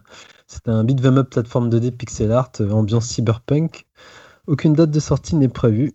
Et l'équipe de dev, euh, c'est une petite, une petite structure, ils sont que 4 dedans. Donc je fais le pitch euh, que j'ai chopé via notre partenaire Gamecult, euh, partenaire de, adoré de Julien, hein, n'est-ce pas? Autrefois, je suis abonné. Ah, très bien, très bien. Autrefois gérée par l'intelligence artificielle Danao X, la cité est tombée aux mains de Samurai Renega. Nous, nous, incarnerons Buddy qui, après avoir refusé de participer à cette rébellion contre Danao X, a été jeté en prison. Après son évasion, il fera équipe avec l'intelligence artificielle pour contrecarrer les plans de ses anciens frères d'armes, vouant Ram City à l'effondrement. Nunchaku Game promet un jeu fusionnant un gameplay orienté plateforme avec un système de combat sophistiqué. Le studio entend nous donner des sentiments de contrôler un véritable artiste martial et les combats devraient d'ailleurs proposer des actions contextuelles s'inspirant des films de Jackie Chan. Il arrivera également que les ennemis se regroupent en bande et nous encerclent. Dans ce genre de situation, notre meilleur allié sera les Nunchaku, une des armes à la disposition de Buddy. Et enfin, Nunchaku, Games nous réserve également des combats de boss épiques et une mise en scène soignée tout au long des 8 niveaux et 50 lieux différents, entre lesquels nous aurons à frayer, si l'on en croit, le communiqué du studio. Et donc le jeu est annoncé sur PC, Mac et Switch mais les développeurs ne se ferment pas, ne ferment pas la porte à une sortie sur euh, d'autres supports. Euh, je sais pas si vous avez eu le temps de regarder le trailer, moi ça m'a ben, bien hypé. Après, c'est toujours dans la mouvance des jeux 2D, euh, Revival 16 bits, j'ai envie de dire. Et j'ai bien aimé l'ambiance un peu flashback, un peu Akira aussi, notamment le look du perso. Donc je demande qu'à voir ce que ça peut donner, mais j'ai genre de jeu sur, la Switch, euh, je me vois bien y jouer. Quoi. Un peu dans l'esprit aussi, on, y avait joué avec Jérémy, euh, Undown, euh, tout ce genre de, de jeu en fait. Donc je suis bien hypé. Je sais pas si vous avez eu le temps de le regarder, pas du tout. Qu'un de vous l'a vu? Non, pas encore. Ça me dit quelque chose. Je crois que j'avais vu, un... vu déjà un trailer, il me semble, dans, dans une émission de Game Cult, mais pour le coup, là, je vois plus trop ce que c'est visuellement. Bah, je t'invite à regarder, c'est coloré, c'est euh, pas prometteur, mais bon, c'est un peu, c'est un projet qui hype, mais en même temps, j'ai un peu peur aussi du, entre guillemets, ras-le-bol, toujours des deux, tu sais, des jeux 2D pixel art avec ce, genre de style. Mais bon, à voir. Et on enchaîne avec toi et tu vas nous parler de jeux vidéo, mais ça m'intrigue. Ouais. Bah, ouais, je sais pas si ça va intéresser grand monde, hein, tant c'est une licence qui est aujourd'hui un peu tombée en désétude côté jeu de combat en 3D. Euh, mais en tout cas, personnellement, moi je suis ravi, ça m'a totalement hypé. C'est le grand retour de Virtua Fighter, hein, qui est ma série de baston 3D euh, préférée, avec Virtua Fighter 5 Ultimate Showdown qui sortira très très vite puisqu'il sort mardi prochain le 1er juin. Il est d'ailleurs en exclusivité sur PS4 et il va être dans le PS Plus de juin. Et il, fonctionne aussi sur PS5 puisqu'il est en rétrocompatibilité. Euh, donc Sega a déjà partagé une vidéo qui montre que le jeu bénéficiera d'une refonte graphique avec entre autres un tout nouveau moteur. Donc c'est le Dragon Engine, celui de Yakuza, hein, ce qui fait sens puisque euh, on se souvient que bah, Shenmue utilisait aussi le, moteur de, Virtua Fighter pour les combats et que finalement Yakuza est un peu le descendant de, de, Shenmue. Donc tout ça c'est euh, finalement la même famille et c'est le cercle vertueux. Et il y aura également des nouvelles fonctionnalités online. Hein. Je précise qu'aujourd'hui, Sega qui était quand même assez actif, bon, ils ont fait un petit Sonic Direct et il y avait aussi une sorte de Virtua Fighter Direct où, qui durait à peu près une heure, où euh, c'était un direct japonais hein, pour le coup, où ils ont présenté notamment toutes les fonctionnalités online, hein, puisque le jeu va être très axé online. Alors ça, c'est c'est pas que ça me dérange, c'est une bonne idée aussi, mais euh, je me souviens que moi dans le VF4, tu tout un, jeu solo, notamment dans des arcades où tu affrontais euh, différents adversaires, ce qui était très très cool. Alors là, ils vont vraiment le tourner e-sport, donc ils ont montré un peu bah, tous les tournois que tu pouvais faire, les ligues, le côté mode spectateur. Euh, ils ont fait aussi jouer euh, des, des pro gamers du jeu qui, s'affrontaient euh, sur le jeu. Donc voilà, le jeu a l'air très très cool. Il a l'air quand même beaucoup de ressembler à Final Showdown.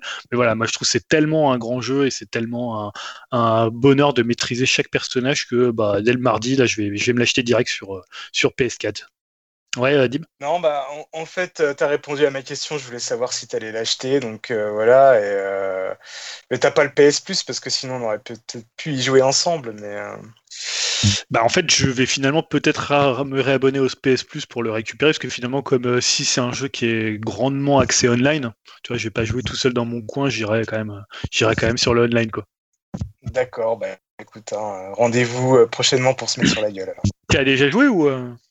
Pas du tout, non, non, mais je vais le récupérer qui sera gratuit, je vais le Ah, récupérer. Il y a certains persos qui vont un peu piquer. Si tu te- t'amuses à tout de suite prendre, je sais pas, un Akira, tu vas voir que c'est la, la- la maîtrise du personnage est, est déjà difficile. hein. Mais il y a des personnages qui sont beaucoup plus accessibles pour le coup. hein. Je m'entraînerai pour t'affronter alors. Mais ah ouais, c'est ta série de fights euh, favori. J'aurais pas cru. Et du coup, t'es prêt à réinvestir dedans? Ah, carrément, ouais. Après, le truc, c'est que j'ai plus de stick. Alors ça, ça me fait un peu chier. Après, c'est un jeu à trois boutons. hein. C'est garde, point, pied. Et après, t'as- donc à la manette, c'est pas hyper gênant. Tu vois, t'as pas beaucoup de combinaisons. Enfin, t'as énormément de combinaisons de boutons, mais ça reste un jeu quand même assez simple euh, de, prime abord. Tu vois, c'est pas un six boutons ou c'est pas. euh, t'as pas des, tu vois, des dragons. C'est des combinaisons de boutons. Donc, euh, je pense que le stick, j'aurais bien aimé avoir un stick, mais voilà, j'en ai marre d'acheter des sticks qui fonctionnent plus après sur les sur les machines et te retrouver avec des. Tu vois, j'ai un stick 360, euh, il me sert plus. Il est pas compatible Xbox One ou Series X, quoi. Donc bon, mais ouais, non, je vais quand même m'y remettre. Il y a des persos, des persos que je maîtrise vraiment bien, donc euh, voilà, ça va revenir, je pense, assez vite. Ok, tu joueras avec tes enfants, je suppose. Tu vas dire, prenez ça dans votre gueule. tu sais qu'on a joué Euh. sous le calibre avec les enfants. Oh putain, sérieux De quel Ouais, euh, le, le dernier qui était sorti, il, était dans, il est dans le Game Pass. Ah, T'aurais dû lui montrer celui qui est sur Gamecube avec Link, elle aurait kiffé, hein, ta fille. Ah, il y a Link Le 2. Ouais, non, bah non, non, bah là on a pris le dernier, il est plutôt pas mal d'ailleurs. Je sais bah, que du Jimmy jouait pas mal. Ah bah ouais. Donc du coup on a fini avec nos, tous nos projets, là on va enchaîner avec la rubrique que tout le monde attend hein, maintenant, c'est officiel là. Vas-y, fais-toi plaisir Jérémy avec ta chronique rétro. Alors aujourd'hui, ce ne sera ni un film, ni de la musique, mais un roman de science-fiction mythique. Alors on prend notre Renault 19 Chamade volante et on décolle direction 1989 pour découvrir la planète Hyperion et ses sept pèlerins. Je suis le dauphin de la place Dauphine et la place Blanche à mauvaise mine. Les camions sont pleins de lait, les balayeurs sont pleins de balais.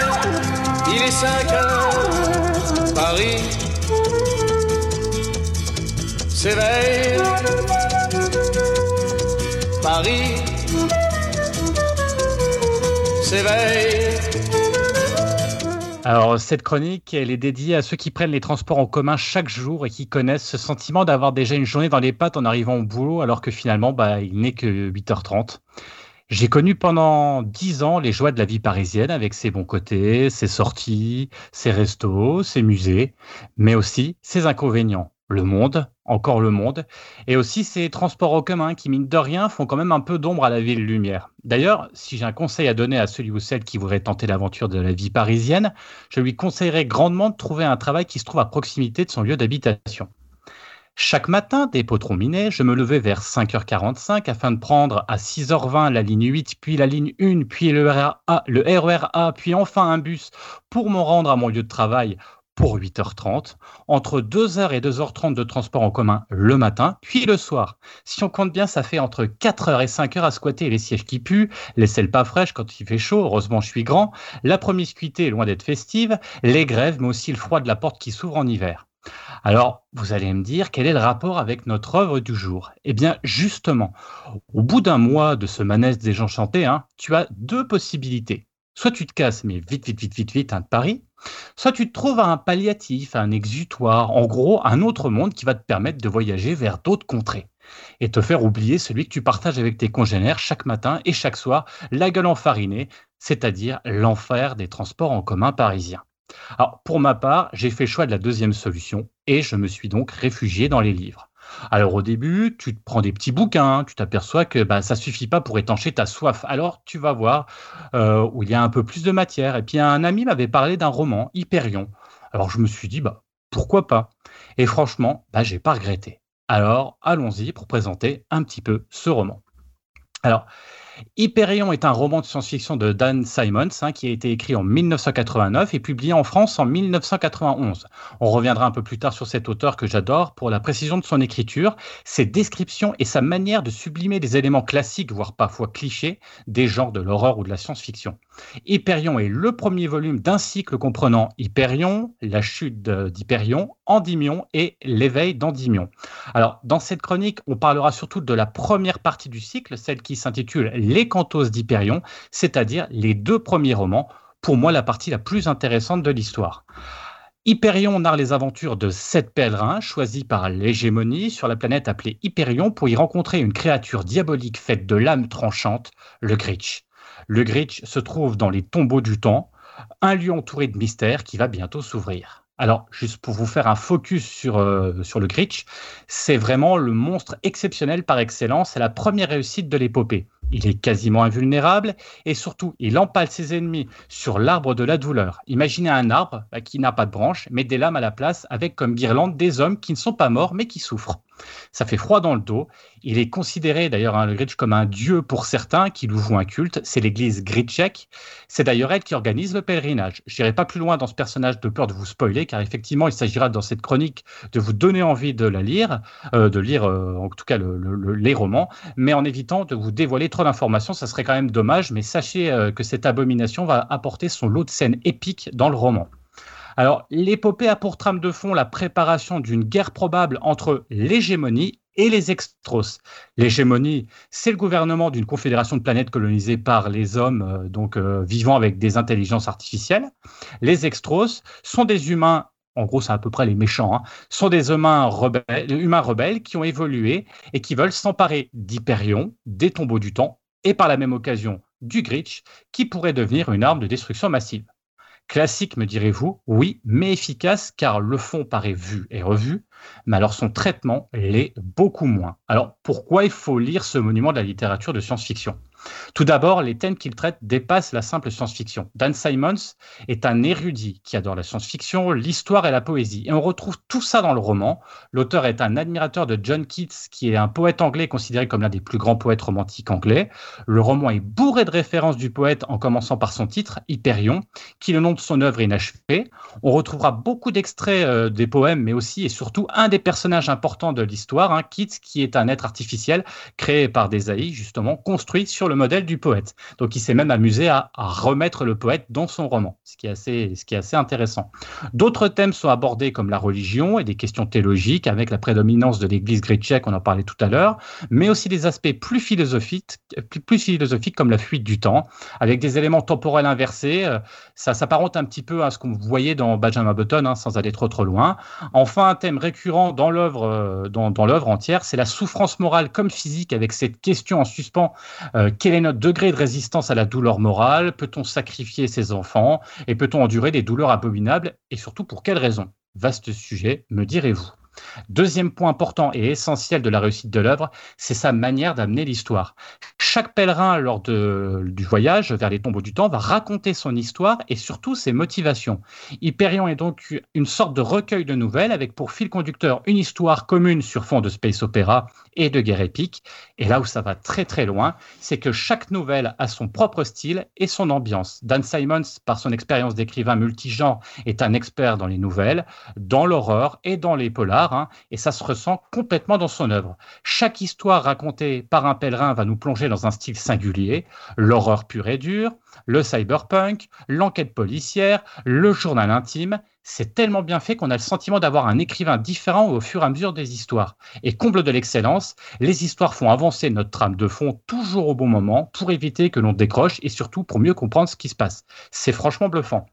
Tous les pèlerins sont hyper charismatiques et totalement différents les uns des autres. Le poète assez priopique euh, Martin Silenus, le militaire Fedman Kassad, appelé aussi le boucher de Brezabian, c'est le personnage hyper badass de l'histoire. L'érudit Sol avec sa fille qui perd des années au fur et à mesure que le temps passe. La, euh, oui, c'est ça. Euh, la détective Brown Lamia, amoureux de Keats, dont on parlait tout à l'heure, ou encore le concile, qui a dirigé Hyperion et qui a de nombreux secrets. Je n'en dis pas plus. Tout ce petit monde va raconter sa petite histoire qui va, vous doutez bien, faire avancer la grande histoire, celle qui nous mène tout droit vers les tombeaux du temps et du Gritch.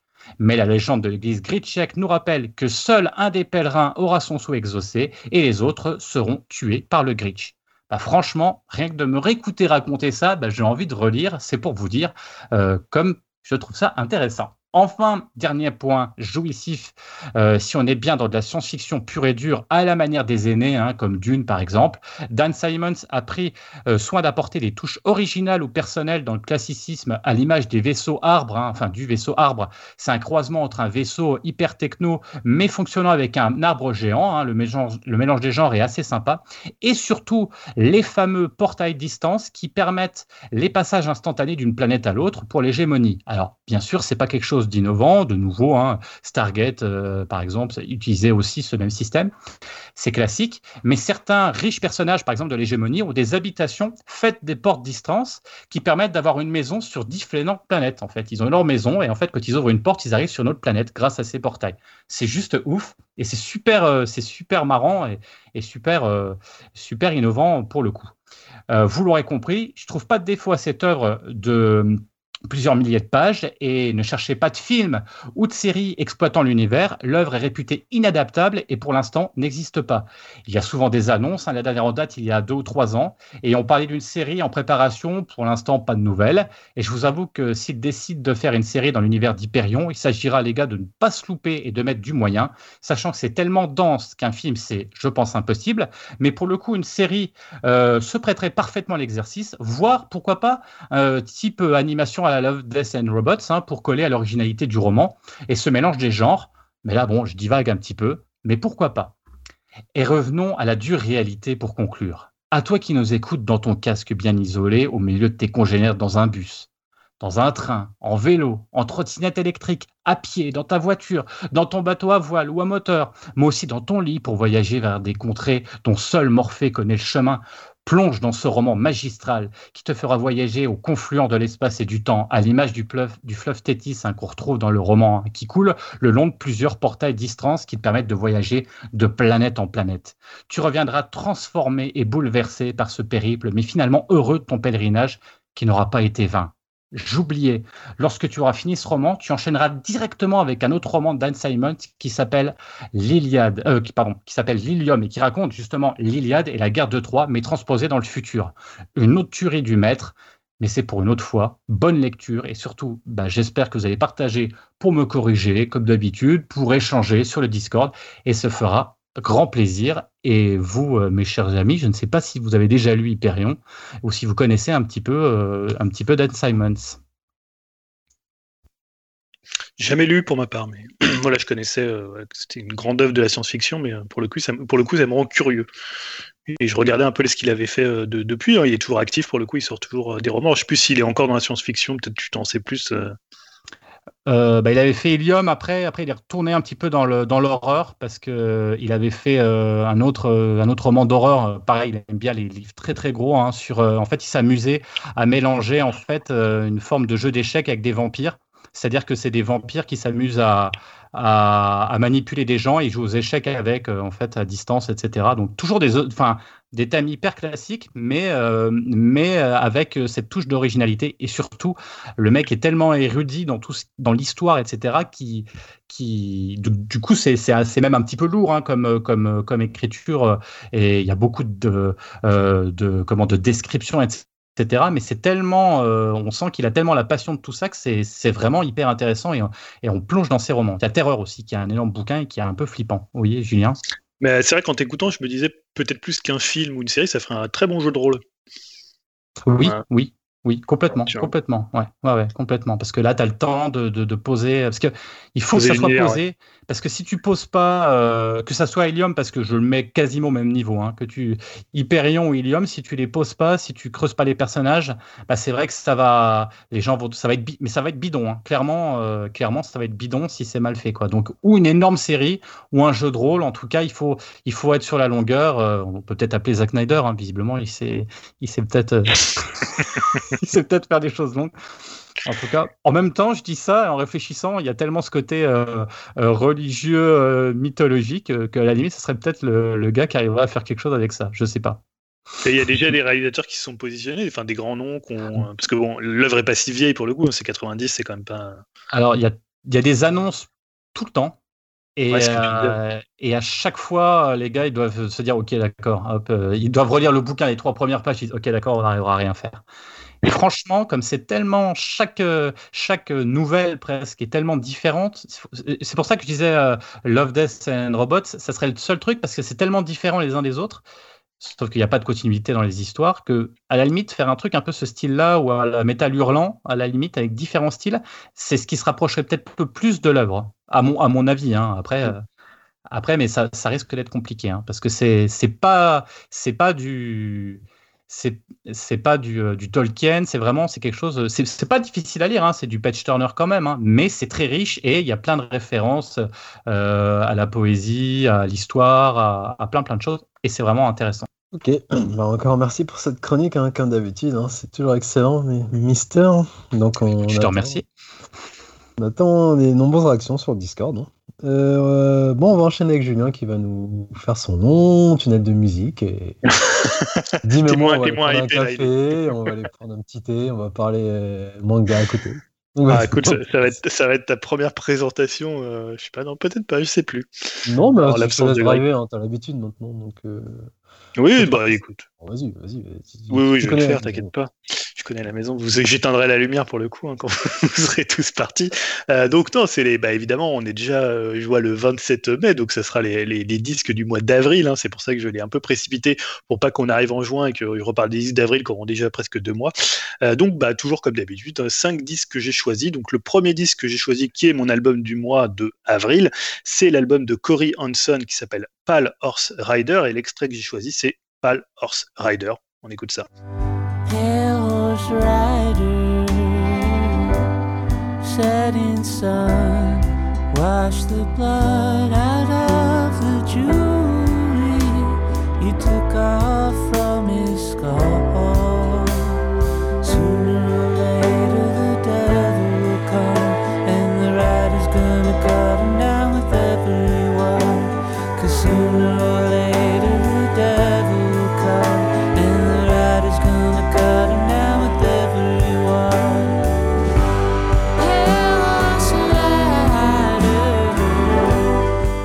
voilà, comme vous êtes rendu compte, c'est un très très beau morceau. Donc je disais, c'est mon album du mois. Euh, J'ai déjà parlé ici hein, de, euh, de Corey Hanson, puisque c'est le chanteur, le guitariste du groupe de rock psyché californien Wand. Euh, J'avais passé donc l'extrait déjà d'un un extrait de, ce, second album de, de Corey Hanson qui était Angeles. Et donc c'est son second album, hein, Pal Horse Rider, après celui de 2016 qui s'appelait The Unborn Capitalist from Limbo.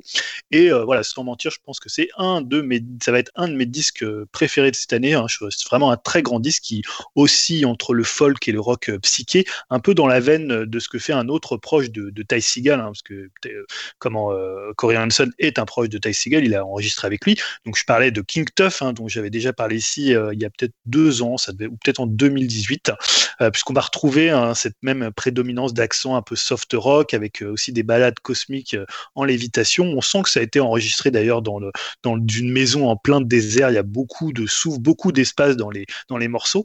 Euh, il y a aussi cette voix assez particulière de, euh, de, de Corey Hanson, une voix blanche, moi que je trouve assez superbe, qui est quelque part entre euh, Elliott Smith. Alors ça, c'est surtout sur le morceau Angeles et de, de Will Oldham avec un côté un peu plus folk.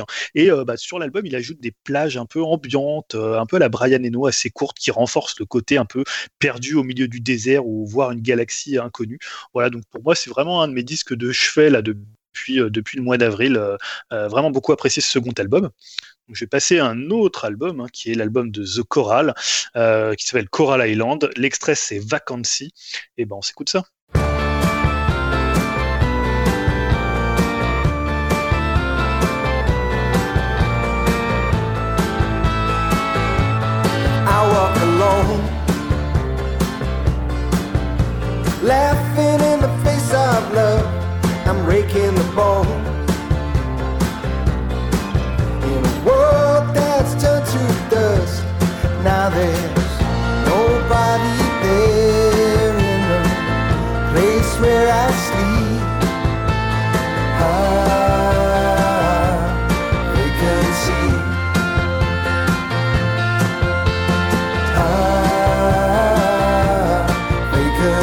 Euh, donc c'est le retour, bah, à mon avis, du meilleur groupe anglais des années 2000 et c'est surtout le retour au meilleur niveau après deux trois disques que je trouvais un petit peu en, retrait, hein, puisqu'il faut savoir que bah, comment ça doit être là, je crois déjà leur dixième album, donc c'est un groupe qui est quand même pratiquement euh, plus de, de 20 ans d'existence. Donc Coral Island, qu'est-ce que c'est? C'est déjà un concept album, hein, ce qui se fait plus trop en musique aujourd'hui, un concept album autour des fêtes foraines et des stations balnéaires typiquement anglaises, donc euh, voilà, évidemment tout un programme. Euh, je disais que c'est un double album parce que c'est vraiment un album avec deux faces clairement identifiées. Il y a une première face qui, qui s'appelle Welcome to Coral Island, qui est du The Choral vraiment classique, hein, mais vraiment à son meilleur, avec le sens de la mélodie qui est incroyable, euh, qu'en fait, à mon avis, l'égal des Beatles et des Kings, hein, et en même temps, cette mélancolie qui est toujours présente, mais toujours subtilement à distance. Il y a toujours un nuage comme ça derrière l'éclaircie ou inversement une éclaircie qui pointe derrière un nuage c'est jamais ni vraiment déprimant ni triste et jamais vraiment complètement euh, complètement joyeux. Et il y a un second disque enfin une seconde face hein, selon si vous l'écoutez en vinyle si vous l'écoutez euh, enfin un autre disque si vous l'écoutez en CD si vous l'écoutez en streaming mais c'est quand même très délimité qui s'appelle The Ghost of Coral Island qui est vraiment superbe qui marque en fait le retour euh, du The Choral plus psychédélique plus brumeux qu'on retrouvait vraiment dans leur, leur premier qu'on avait vraiment dans leur premier disque et que moi j'espérais vraiment plus retrouver à ce niveau.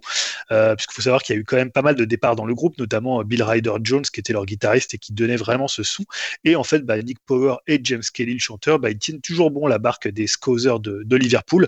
Et euh, voilà moi j'ai vraiment eu un plaisir de les retrouver à ce niveau car c'est vraiment je veux dire c'est un groupe important hein, qui, est, qui est vraiment révéré par, par ses pairs. Et en même temps c'est pas un groupe qui est pas du, qui est pas connu mais je pense qu'aurait pu avoir euh, une carrière à peu près au niveau de succès d'un Oasis ou d'un Blur si on parle de, de la Britpop à l'époque ils sont peut-être pas forcément tombés dans la, la bonne époque et je trouve que ce Coral Island euh, c'est vraiment un disque idéal pour les découvrir si vous connaissez pas c'est vraiment euh, vraiment parfait ouais Jérémy tu veux dire?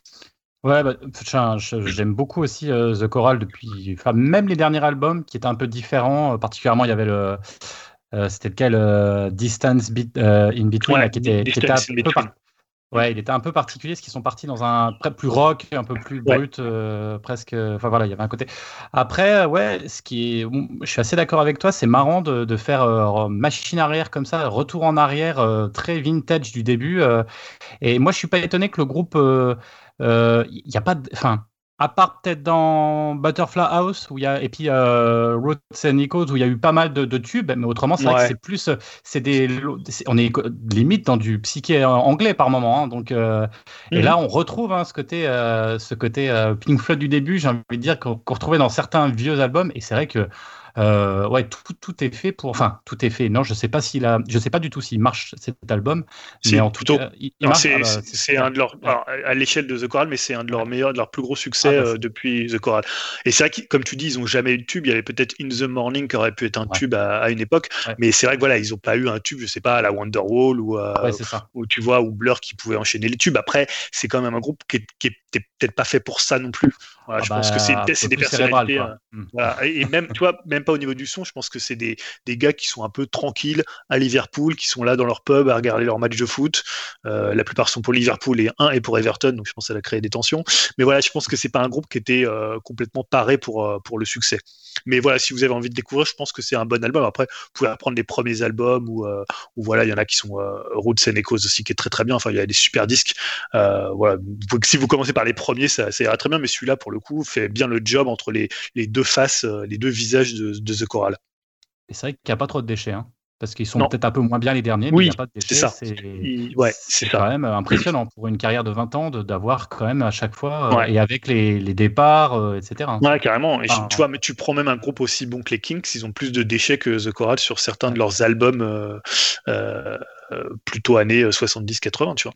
Bon, après, il y a les Beatles, mais euh, on n'est peut-être pas à ce niveau-là, mais euh, dans le côté euh, zéro déchet dans une discographie, mais euh, voilà, c'est quand même assez impressionnant.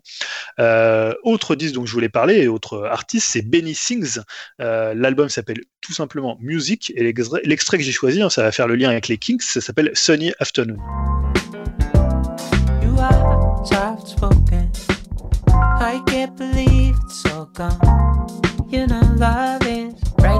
you make it. Just like that. You've got a friend in me.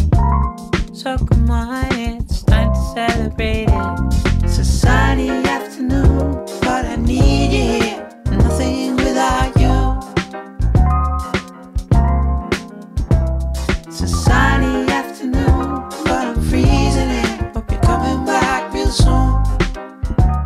donc moi, Benny Sings, euh, j'avais jamais écouté en fait ce, ce musicien chanteur néerlandais. C'est pas souvent qu'on parle d'un musicien chanteur néerlandais euh, ici. Euh, c'est son premier album euh, que j'écoute alors que c'est, je crois, peut-être le 5 ou 6e album. Et en fait, si on accroche aux effets sur sa voix, où on a un peu l'impression des, des Bee Gees trafiqués, c'est un vrai petit miracle pop cet album avec des accents un peu funky, un peu jazzy. Alors c'est très très chill, très très cool, un peu dans l'esprit de, de Mac DeMarco d'ailleurs qui chante sur sur un titre. Bah voilà, ça sent le petit cocktail, hein, le petit parasol dans le cocktail pour faire plaisir à, Greg. Les yeux fermés près de l'océan, c'est doux, c'est assez léger, sans être mielleux euh, et niais, et en fait ça fait du bien. Voilà, j'ai pas grand chose à dire sur ce disque qui est assez court, qui fait une trentaine de minutes, mais honnêtement, si vous arrivez à passer voilà un peu le, le, côté voix un peu trafiqué, euh, qui peut paraître un peu nasillard et un peu euh, un peu robotique, euh, ça reste vraiment un super disque idéal là pour les, beaux jours qui vont arriver. Alors peut-être pas en mai, ça n'a pas été la bonne période et encore moins et encore moins avril, mais là, si vous l'écoutez par exemple dès demain, c'est vraiment un excellent disque. Donc ça s'appelle Benny Sings. Euh, autre artiste que j'ai choisi, c'est Topaz Jones. L'album s'appelle Don't Go Telling Your Mama. Et l'extrait que j'ai choisi, c'est Black Tail.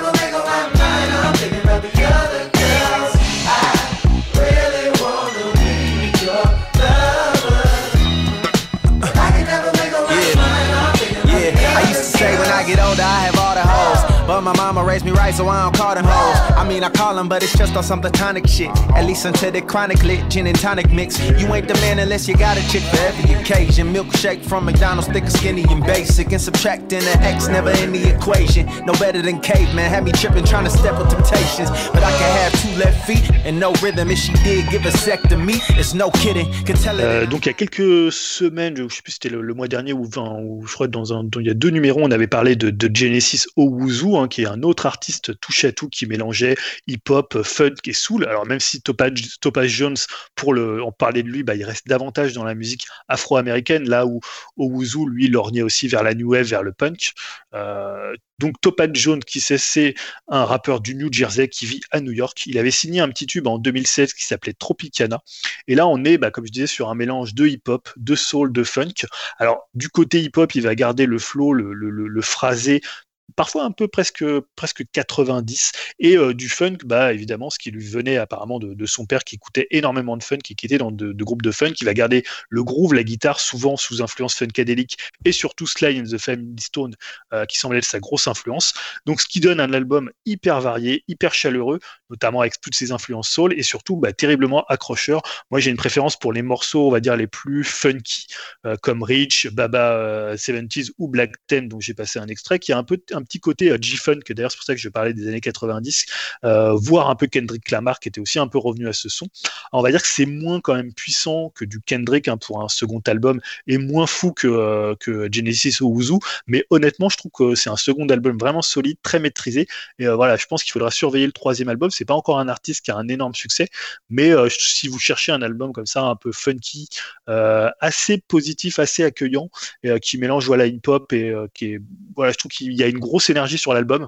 Voilà, il m'a pas autant estomaqué que je l'avais été par Genesis Owuzu, mais honnêtement, je trouve que c'est vraiment un super disque du, mois d'avril, donc passez pas à côté si vous voulez un truc quand même qui qui, envoie quelques guitares funk.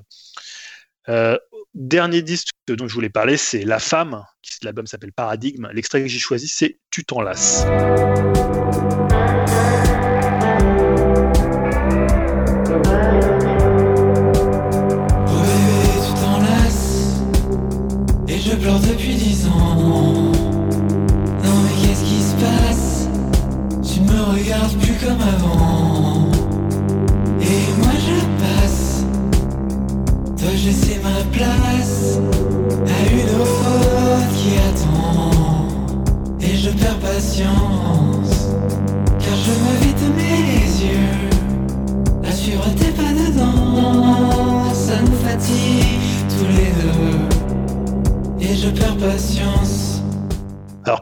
mon disque préféré du mois, hein, mais je tenais à en parler parce que je trouve que c'est plutôt un bon disque qui est assez inégal, hein, certes, on, en- on- j'en reparlerai, mais surtout c'est le troisième album d'un groupe, bah, je trouve qui compte en France aujourd'hui. euh, bah, la femme, c'est c'est pas si courant que ça qu'on ait un album français qui marche autant, euh, notamment sur bah, le premier album avait vraiment cartonné. on- on retrouvait, bah, enfin, ça avait inondé toutes les pubs à la télé française, on les entendait partout, c'était devenu un groupe assez important. Donc la femme, bah, c'est qui pour ceux qui les connaîtraient pas? C'est avant tout un duo, euh, c'est deux Parisiens, Sacha Gott et Marlon euh, Magnier, donc qui sont accompagnés depuis le début par des voix féminines assez nombreuses, ça, tourne assez souvent, puisque à l'époque, par exemple, on avait Clara Luciani euh, qui, chantait sur, euh, sur le premier disque.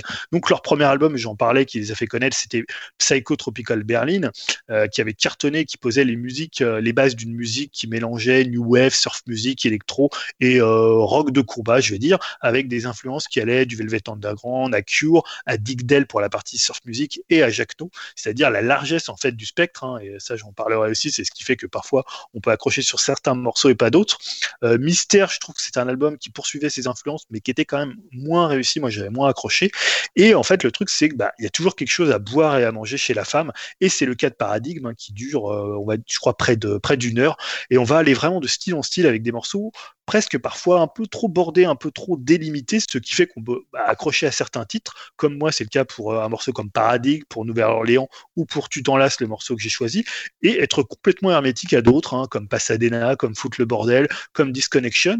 Et bah, en gros, je peux adorer 30 minutes du disque et euh, détester euh, proprement presque 30 minutes, ce qui n'était pas forcément le cas sur le, le premier album, s'il y avait des morceaux, il était peut-être un peu euh, un peu plus égal. Et en fait, je trouve que c'est finalement ce qui rend euh, la, femme un groupe intéressant, c'est que tu sais jamais euh, ce que c'est comme groupe selon qui chante, selon si c'est euh, bah, un des deux chanteurs ou si c'est une voix féminine, selon l'influence qui transparaît, s'ils vont être un peu plus rock bas du front, comme il y a des morceaux sur cet album-là, ou ambiance un peu psyché ou surf musique. Et bah, je trouve que c'est assez rare en fait un groupe où tu peux te positionner en disant autant de bien ou de mal. Et notons aussi qu'il y a toujours des super visuels. Hein, je voulais terminer sur ça. Je trouve que leurs pochettes, tu as toujours envie de les avoir en vinyle, hein, que ce soit le premier, le, le premier album, la pochette elle était dingue. Euh, Mystère aussi avec euh, cette femme de dos et euh, ce mouvement dans ses cheveux qui, qui représentait un vagin. Et là le, aussi cet album-là, Paradigme, qui vient un peu côté un peu vampirique, puisqu'il y a pas mal de morceaux sur ce thème-là. Et d'ailleurs c'est assez marrant parce que même les thèmes de l'album, ils vont c'est vraiment du coq à l'âne. Tu vois, il y a des trucs un peu de d'enfance, d'adolescence, de premiers émois amoureux. Et après tu vas avoir un truc un peu un peu un peu vampirique ou un truc voilà un peu un peu différent. Donc c'est un album très très euh, très très large avec un spectre sonore très très large. Oui, Jérémy, tu voulais intervenir. Je sais que tu aimes plutôt la femme. Exactement, euh, exactement comme toi. C'est-à-dire que le premier, bah, ça a été une petite claque quand même parce Ouais. que en France, on n'a pas beaucoup de, de gens qui osent. Parce que là, je trouve que c'était osé de, de faire un truc comme ça avec plein de gens, euh, plein de nanas en plus qui avaient des voix un peu atypiques qu'on connaissait pas. Puis finalement, c'est presque une école la femme. hein. Il y a plein de, de, chanteuses qui sont passées par là. Donc c'était assez intéressant. Le deuxième, j'avais bien aimé aussi parce qu'il y avait quand même une cohérence. Là, exactement comme toi, je trouve que bah, j'ai du mal à, à avoir cette cohérence. On va dans du très bon. Il y a des morceaux, j'étais là, ouais, c'est très bien. Et c'est marrant, le titre que tu as pris, Tu t'en lasses, c'est un petit peu ce que j'ai ressenti en écoutant l'album. C'est-à-dire qu'il y a vraiment des morceaux, je trouve, en dessous. Alors, dans mon style, ce que j'aime pas trop, hein, c'est pas, je dis pas que le morceau est pas bien, mais il y a des moments, j'étais même limite gêné parce que je trouvais les paroles euh, bah, un peu, un peu, un peu gnangnantes. et, et on se demande euh, qu'est-ce que ça fout là? Et, c'est- et c'est bizarre parce que je- c'est alors. En même temps, je trouve ça génial parce qu'ils en ont rien à foutre et ils foncent et puis ça les donc qui continuent à faire ça et ça me dérange pas. Mais c'est vrai que là, du coup, pour l'album, heureusement qu'il est long parce qu'il y a toute une partie que j'enlèverais complètement quoi. Mais mais encore une fois, euh, c'est tu vois je- exactement comme toi, ça fait partie des albums je trouve importants, surtout pour euh, euh, on parlait hein, tout à l'heure de Pony Hawks, c'est c'est un peu le même. Je trouve que c'est un petit peu pareil. Hein, c'est ces gens un peu barrés qui osent et puis qui se disent on s'en fout. Euh, et ben là c'est pareil, qui continue. Après c'est vrai qu'il y a des moments où bon bah on, lâche aussi un petit peu l'affaire quoi, mais c'est pas très grave. Je pense, je pense qu'il y en a euh, sur certains morceaux qu'on n'aime pas ou on n'a peut-être pas Mhm. les mêmes, euh, mais à mon avis ça doit être un peu similaire. Je pense qu'il y en a qui se retrouvent dans, dans ceux qu'on n'aime pas trop quoi aussi. Donc euh, donc voilà. donc- Oui, oui, bah, c'est c'est totalement ça, parce que moi, quand j'avais entendu Paradigme, donc le premier single que je trouvais génial, je voyais plein de gens qui disaient Ah ouais, c'est un peu de la parodie de la femme. Et quand ils ont sorti, je crois que c'est Colorado, euh, tout le monde, il y a- je voyais des gens qui disaient Ah, c'est génial, alors que moi, c'est un morceau que j'aime pas trop, pareil.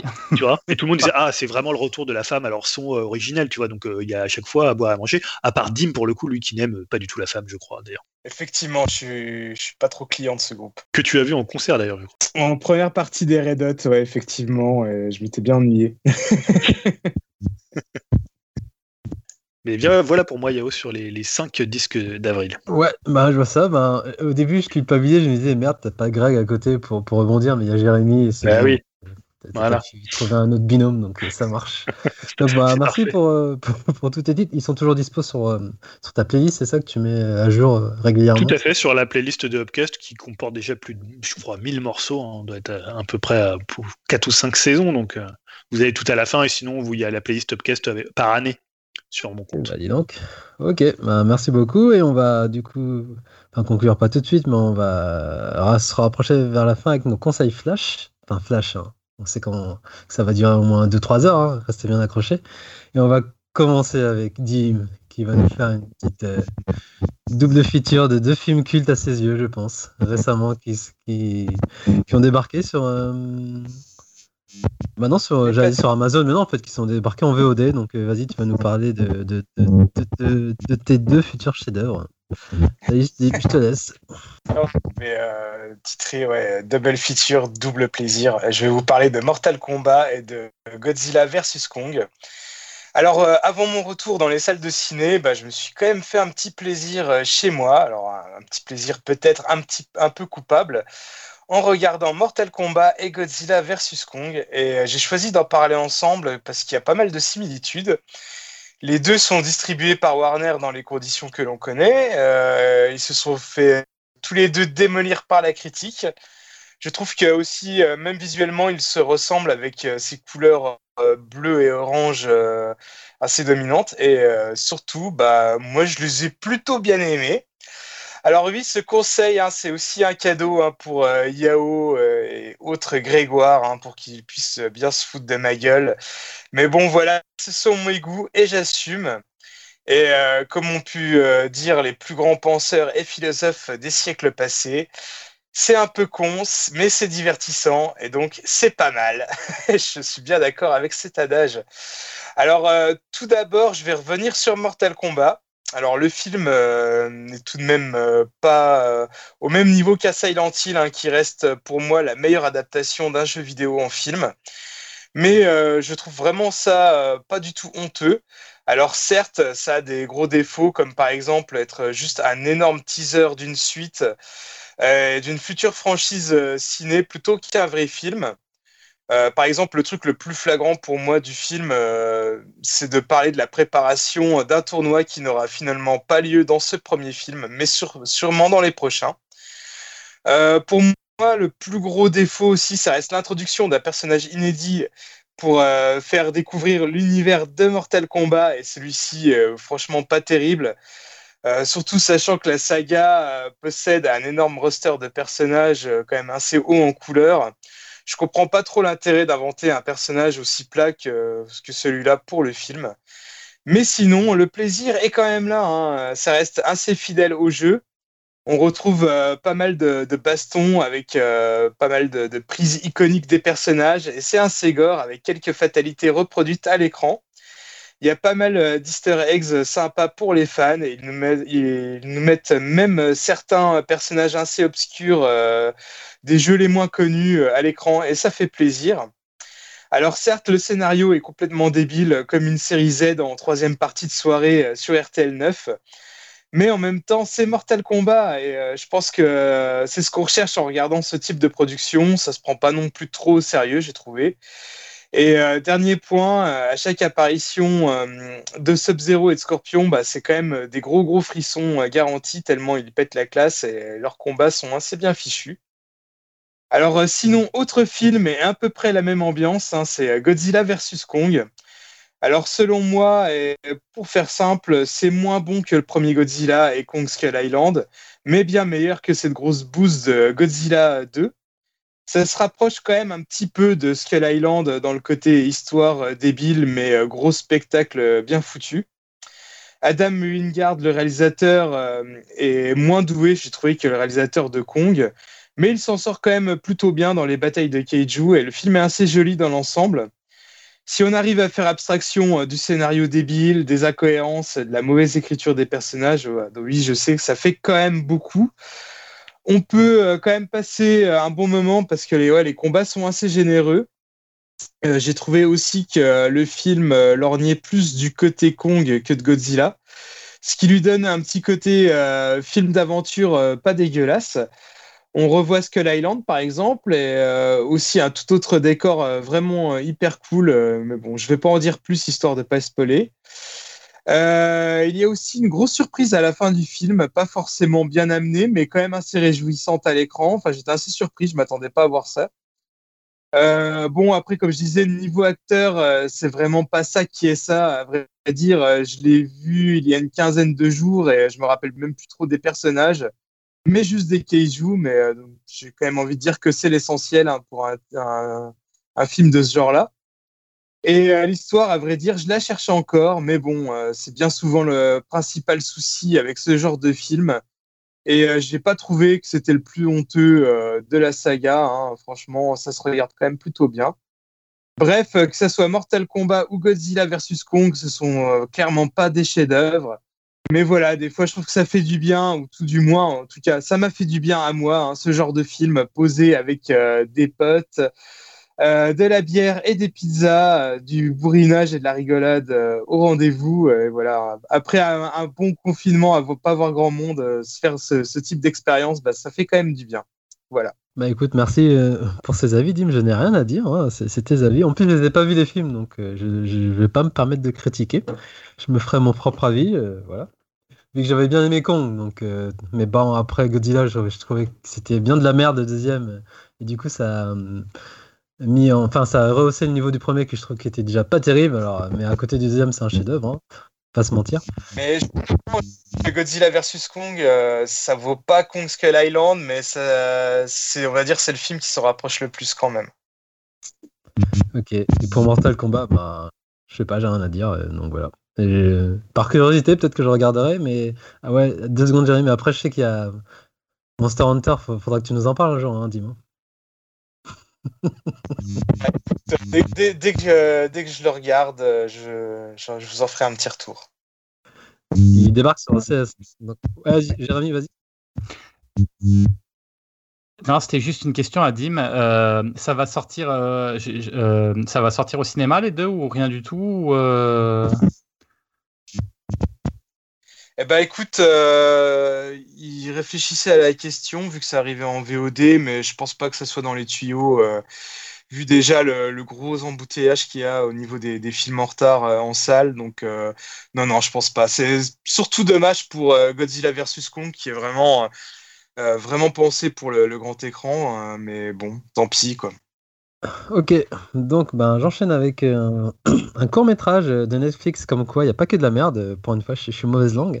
Là j'ai pris plaisir à regarder compa- comparé à tout ce qu'on s'est... Enfin moi je me suis infligé comme film. hein.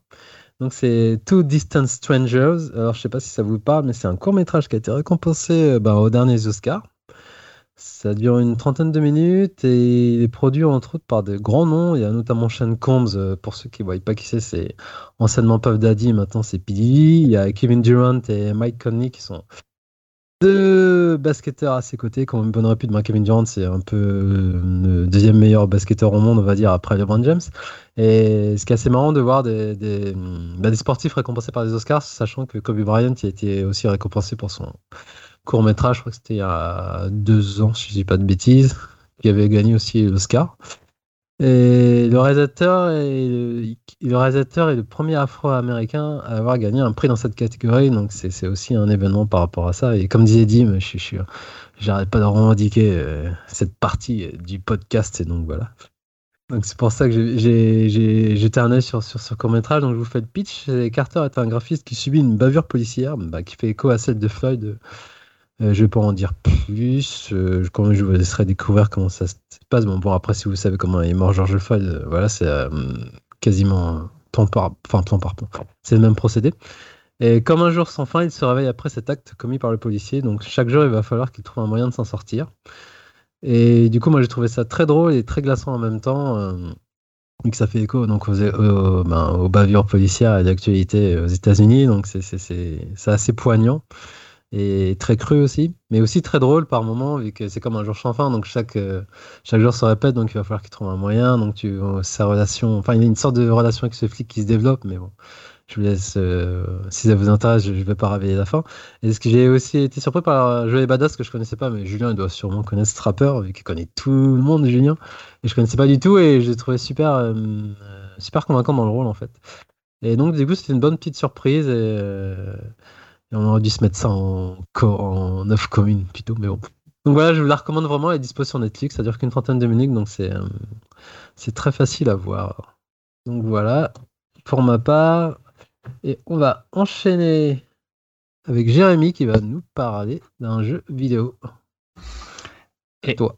Et, et je voulais quand même rappeler, quand même, c'est Upcast au plus près de l'actualité, là, quand même, parce que là, je vais vous parler d'un jeu qui s'appelle Biomutant, d'accord, qui est sorti il y a juste quelques jours. hein. Euh, donc, euh, non mais attention, et j'ai fait l'effort, comme hein, le côté journalistique, hein, de, de- de- quand même de d'y jouer un petit moment pour pas vous dire de la merde non plus, quoi. Donc, hein, je tenais quand même à le souligner, quand même. Donc, c'est un jeu qui narre effectivement les pérégrinations d'un petit animal anthropomorphe à fourrure dans un univers post-apo où euh, la philosophie ninja est le maître étalon. Donc comme ça, ça, paraît un petit peu euh, petit alléchant, hein, je trouve quand même. Donc c'est disponible sur PS4, sur PS5. Alors faut, hein, c'est un jeu PS4, hein, donc euh, vous attendez pas euh, sur PS5 à avoir un truc de dingo. C'est sur PC et je crois qu'il est aussi sur toutes les. Hein, donc voilà, tout le monde, à part sur Switch, mais tout le monde peut y jouer. Donc il est sorti le 25 mai, comme je disais, après après plusieurs années de gestation et un accouchement quand même dans la douleur. Faut dire ce qui est parce que le jeu c'était annoncé, je crois, il y a 4 ans, et puis finalement, il y a eu de la hype puis après, on n'en parlait plus, puis là, paf, il débarque. Euh, donc voilà, en gros, alors il y a déjà pas mal hein, de gens qui ont, qui ont donné leur avis, hein, déjà, hein, dans les. Euh, sur YouTube, euh, sur les influenceurs dans les jeux vidéo. Ouais, je suis pas toujours tout à fait d'accord avec ce qu'ils disent. Je trouve qu'ils sont un petit peu durs en voir. Pourquoi? Donc, qu'est-ce que c'est déjà dans le fond? Bah, C'est un open world euh, hack and slash porté sur le craft à gogo. Ça sera important. Hein euh, qui nous propose donc de créer son animal en fonction de sa race, son intelligence, de son métier, mais aussi de sa volonté de faire le bien ou le mal. Donc vous l'aurez compris hein, sur le papier, comme je disais tout à l'heure, ça s'annonce plutôt pas mal. Alors, qu'est-ce que ça vaut après quelques heures de jeu? Alors, faut pas se le cacher, le démarrage était très poussif. Dès la création de son personnage, les couleurs, elles étaient, mais, je sais pas, étranges, j'ai pas d'autre terme, tout pixelisé. J'ai même vérifié la Péritel au début euh, parce que je croyais que c'était mal branché. Bon, alors, jusqu'à ce que je m'aperçoive que c'était un câble HDMI, je me rappelais plus qu'on avait ça, mais non, non, c'était bien, c'était bien un jeu en HD. Enfin, vous voyez, c'était quand même bien pourri. Il y a des bugs en tout genre, un affichage Joseph, des plantages. J'ai quand même réussi trois fois hein, au début du jeu à me bloquer dans le décor. Je déteste ça. Vous faites trois sauts pour tester. Enfin, je sais pas si vous vous testez. Moi, j'aime bien tester dans le jeu où est-ce qu'on peut aller, puisque c'est un open world. Et paf, bloqué dans la montagne, quoi. Ça, il y a rien de plus chiant. Vous êtes obligé de faire reset. Enfin, vous êtes obligé de relancer, pardon, euh, le truc. Euh, parce que bah, êtes bonhomme, il est coincé dans la montagne. Quoi. C'est. Franchement, dans The Witcher, c'est galère pour se coincer. Là, trois fois en, en, en, en 30 minutes. Quoi. Donc, c'était, vous voyez, le démarrage. Hein, avec en plus euh, donc histoire euh, du début qui est un peu pourri, hein, qui va servir de, de tuto. Hein, c'est hyper scripté avec des seconds rôles qui sont bidons, avec la moment écrit M O M A N, c'est votre moment et votre Popa P O P A et un personnage qui s'appelle Johnny, c'est une espèce de rongeur ridicule. Enfin, fallait s'accrocher quand même. Hein, mais là, vous voyez, c'est pour, c'était pour Upcast que j'ai fait ça. Hein, vous voyez, donc, euh, bref, il faut vraiment à la première heure y aller, quoi. Et après, ben, faut dire que le concepteur ont été, ils ont plutôt été généreux. Et c'est vraiment le mot qui me vient à l'esprit pour parler du jeu, c'est que c'est quand même vachement généreux. Il est bourré de contenu et de petites idées qui rendent le SOT finalement singulier avec un air frais, bah, qui parcourt un petit peu les chines comme ça. On se dit, c'est quand même sympa. En commençant par le point fort, c'est les armes à crafter. Le système d'artisanat est le point fort du jeu avec des millions, oui, oui, oui, oui, oui, des millions d'armes à crafter. Il y en a plein qui se ressemblent, mais quand même, hein, vous voyez, c'est pas, il n'y a pas trois flingues, quoi. Il y a plein, plein de choses à faire. Euh, et euh, du coup, c'est un petit studio danois hein, qui, a, qui a mis ça en place. C'est franchement, c'est franchement pas mal. Euh, la petite équipe de concepteurs, donc, c'est pas foutu de notre gueule et on sent qu'ils ont tout donné avec des moyens relativement peu élevés par rapport à l'ambition du jeu. Et ça, forcément, bah, ça, ça se ressent tout de suite. La direction artistique est réussie, mais la technique, c'est ça aussi le problème, c'est qu'elle est hyper poussive. L'affichage, il est un peu moisi. On a même parfois, c'est pour les nostalgiques, ça fait plaisir, hein, l'espèce de brouillard N64, vous vous rappelez un petit peu. Limite, c'est ça. Euh, les intérieurs datés avec cette bonne vieille bouille de pixels quand on s'approche trop près du mur. Vous voyez, ça faisait longtemps qu'on n'avait pas eu ça. Bah là, on y a droit aussi. Est-ce que c'est rédhibitoire? Pour moi, clairement non, parce que ça reste cohérent et quand même joli. Parce qu'encore une fois, direction artistique, les extérieurs sont quand même assez jolis. La partie combat, elle est hyper intéressante avec des combos de ninja, des armes blanches, des armes à distance, mais aussi des pouvoirs. Donc, vous voyez, c'est quand même un contenu très très important. Malheureusement, à mon goût, ça manque d'impact dans les coups. On ressent pas suffisamment la violence des combats, euh, par exemple, qu'on trouve dans, dans, un, dans un David McCroy, parce qu'il est souvent comparé à ça. Il n'y a pas cet impact. On sent pas. euh, D'ailleurs, il faut mettre mettez bien le, le son à fond, parce que moi, j'aime bien quand, euh, voilà, quand on tape, faut qu'on entende le paf paf. Là, on entend. Enfin, je sais pas, un pchit, ça fait pchit, un pétard mouillé, quoi.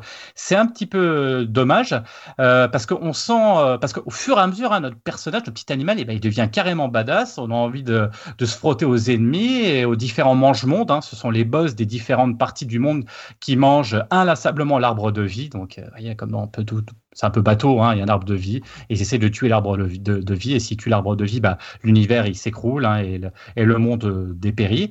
Concernant l'histoire, les choix que l'on fait, euh, euh, à commencer par les tribus que l'on veut s'affilier et l'impact des décisions que l'on prend lorsque l'on tue ou non, bah, ça fait vraiment avancer l'histoire dans, des sens différents, et ça te pousse à refaire le jeu d'une autre manière, avec une autre race de bébêtes. Donc ça, c'est plutôt intéressant, parce qu'il y a plein de races de, de petites bestioles aussi, donc c'est plutôt pas mal. Alors, euh, j'ai lu ici et là, comme je disais tout à l'heure, des très mauvaises critiques ou des grosses réserves, surtout à cause de sa technique vieillissante. Et c'est vrai que, ok, si on se décide à le comparer à du triple A euh, rutilant, c'est clair qu'il faut passer son chemin parce que c'est pas fait pour vous. Clairement, hein, si, vous si vous attendez un putain de jeu PS5 euh, avec des beaux graphismes, c'est pas la peine. Par contre, si vous en avez marre de voir toujours les mêmes tronches dans les jeux vidéo et que vous voulez euh, et que vous, enfin, la direction artistique hein, prévaut sur la technique, eh ben, ça reste quand même un chouette jeu, dépaysant, fait avec les tripes, ça se sent et on a envie d'avancer, d'explorer, de voir son petit animal devenir de plus en plus puissant. En plus, à 40 balles, on le trouve à peu près partout à ce prix-là. Ça vaut quand même le coup. Je vous le conseille, c'est plutôt pas mal. Ouais, ok, bah c'est assez violent euh, ce que tu avais dit quand même. Euh, vu les previews, j'imaginais un jeu euh, techniquement assez irréprochable, mais bon. c'est peut-être que t'as pas l'habitude de jouer à des jeux récents aussi, Jérémy. hein. Ah, ah, non, non, non, mais c'est alors après, je pense, tu verras qu'il va y avoir un patch dans, il va y avoir un patch dans, dans quelques mois parce qu'il y a plein. Enfin, moi, j'ai trouvé qu'il y avait plein de bugs sur le démarrage et c'était pas beau. Mais après, encore une fois, effectivement, il faut, faut- je pense qu'il faut le dire ça parce que tout le monde a dit ouais, c'est moche, c'est machin. Mais après, il y a du fond. Il y a le, Mm. les gars qui ont fait jeu. Je le répète, et ils, ils sont pas foutus la gueule du monde, quoi. C'est pas, c'est, ils ont tout donné, quoi. Donc, à tester, et je le trouve pas forcément très cher, donc c'est pour ça, je pense que ça peut. Mais passer la première heure, quoi, parce que sinon, euh, si vous arrêtez à la première heure, c'est mort, quoi. Enfin, Il n'y a, pas pas démo de... il y a pas de démo, tu sais pas. Enfin, je- Euh, sais design, pas, je sais pas. ça m'attire assez, mais bon. Ok, ben merci pour cet avis. On va enchaîner euh, toujours dans euh, jeux vidéo avec Biohazard ou Resident Evil euh, Village. Messieurs Ouais. Julien, toi. Tout à fait, ouais, puisque la, la fois dernière, j'avais parlé rapidement des démos et j'avais parlé Resident Evil 7, hein, puisque j'ai enchaîné Resident Evil 7 et Resident Evil 8. Euh, bah, en fait, pour parler de ce, jeu quand même qui était très attendu, euh, qui marche très bien, d'ailleurs, je crois qu'ils en ont vendu euh, pratiquement 4 millions en, en 20 jours, donc c'est quand même un gros succès. Je vais juste poser trois questions. Alors déjà, est-ce que c'est un bon jeu? C'est quand même important quand on, quand on parle d'un jeu. Eh ben oui, complètement. Resident Evil 8, ça m'a donné beaucoup de plaisir de joueur et je vais, j'insiste là-dessus parce que ça va être important après pour le reste des choses qui peuvent un peu fâcher. Euh, Resident Evil 7, c'était un très bon jeu, mais en termes, on va dire, de, euh, de purement de, gameplay, de possibilités, d'upgrade des armes, on est vraiment dans un niveau au-dessus. Euh, je trouve que là, Capcom, ils sont, alors, ils sont vraiment revenus dans l'esprit R4 avec euh, l'idée d'un marchand. Donc là, c'est plus, euh, lui, il s'appelle pas le marchand, mais il s'appelle le, duc, je crois, un peu comme dans Big Lebowski d'ailleurs, même s'il ne ressemble pas du tout, hein, pour le coup, on n'est pas dans la même ambiance. Et en fait, il y a tout un système d'upgrade des armes, de possibilités de revente, de possibilités de trouver en fait des trésors et du loot dans le jeu pour lui revendre des, des choses et améliorer ses armes. Et ça, ça fonctionne hyper bien. C'est hyper satisfaisant. Et en fait, c'est ça. C'est Resident Evil 8, c'est un jeu euh, qui fonctionne hyper bien dans ses mécaniques de gameplay. On voit que Capcom, bah, c'est vraiment un studio qui est habitué à faire des mécaniques de jeu, à faire du level design. Alors c'est toujours évidemment les mêmes, euh, euh, les mêmes lieux communs de Resident. Trouve la clé fœtus, combine-la avec un autre clé fœtus ailé pour ouvrir la porte machin qui était bloquée avant. Donc ça fonctionne vraiment comme ça. C'est-à-dire qu'à un moment, tu arrives à un endroit, c'est vraiment le hub central où tu vas mettre tes euh, quatre bocaux que tu vas avoir trouvés. Je vais pas trop spoiler pour, euh, pour pas trop en dire, mais ça a vraiment fonctionné comme ça.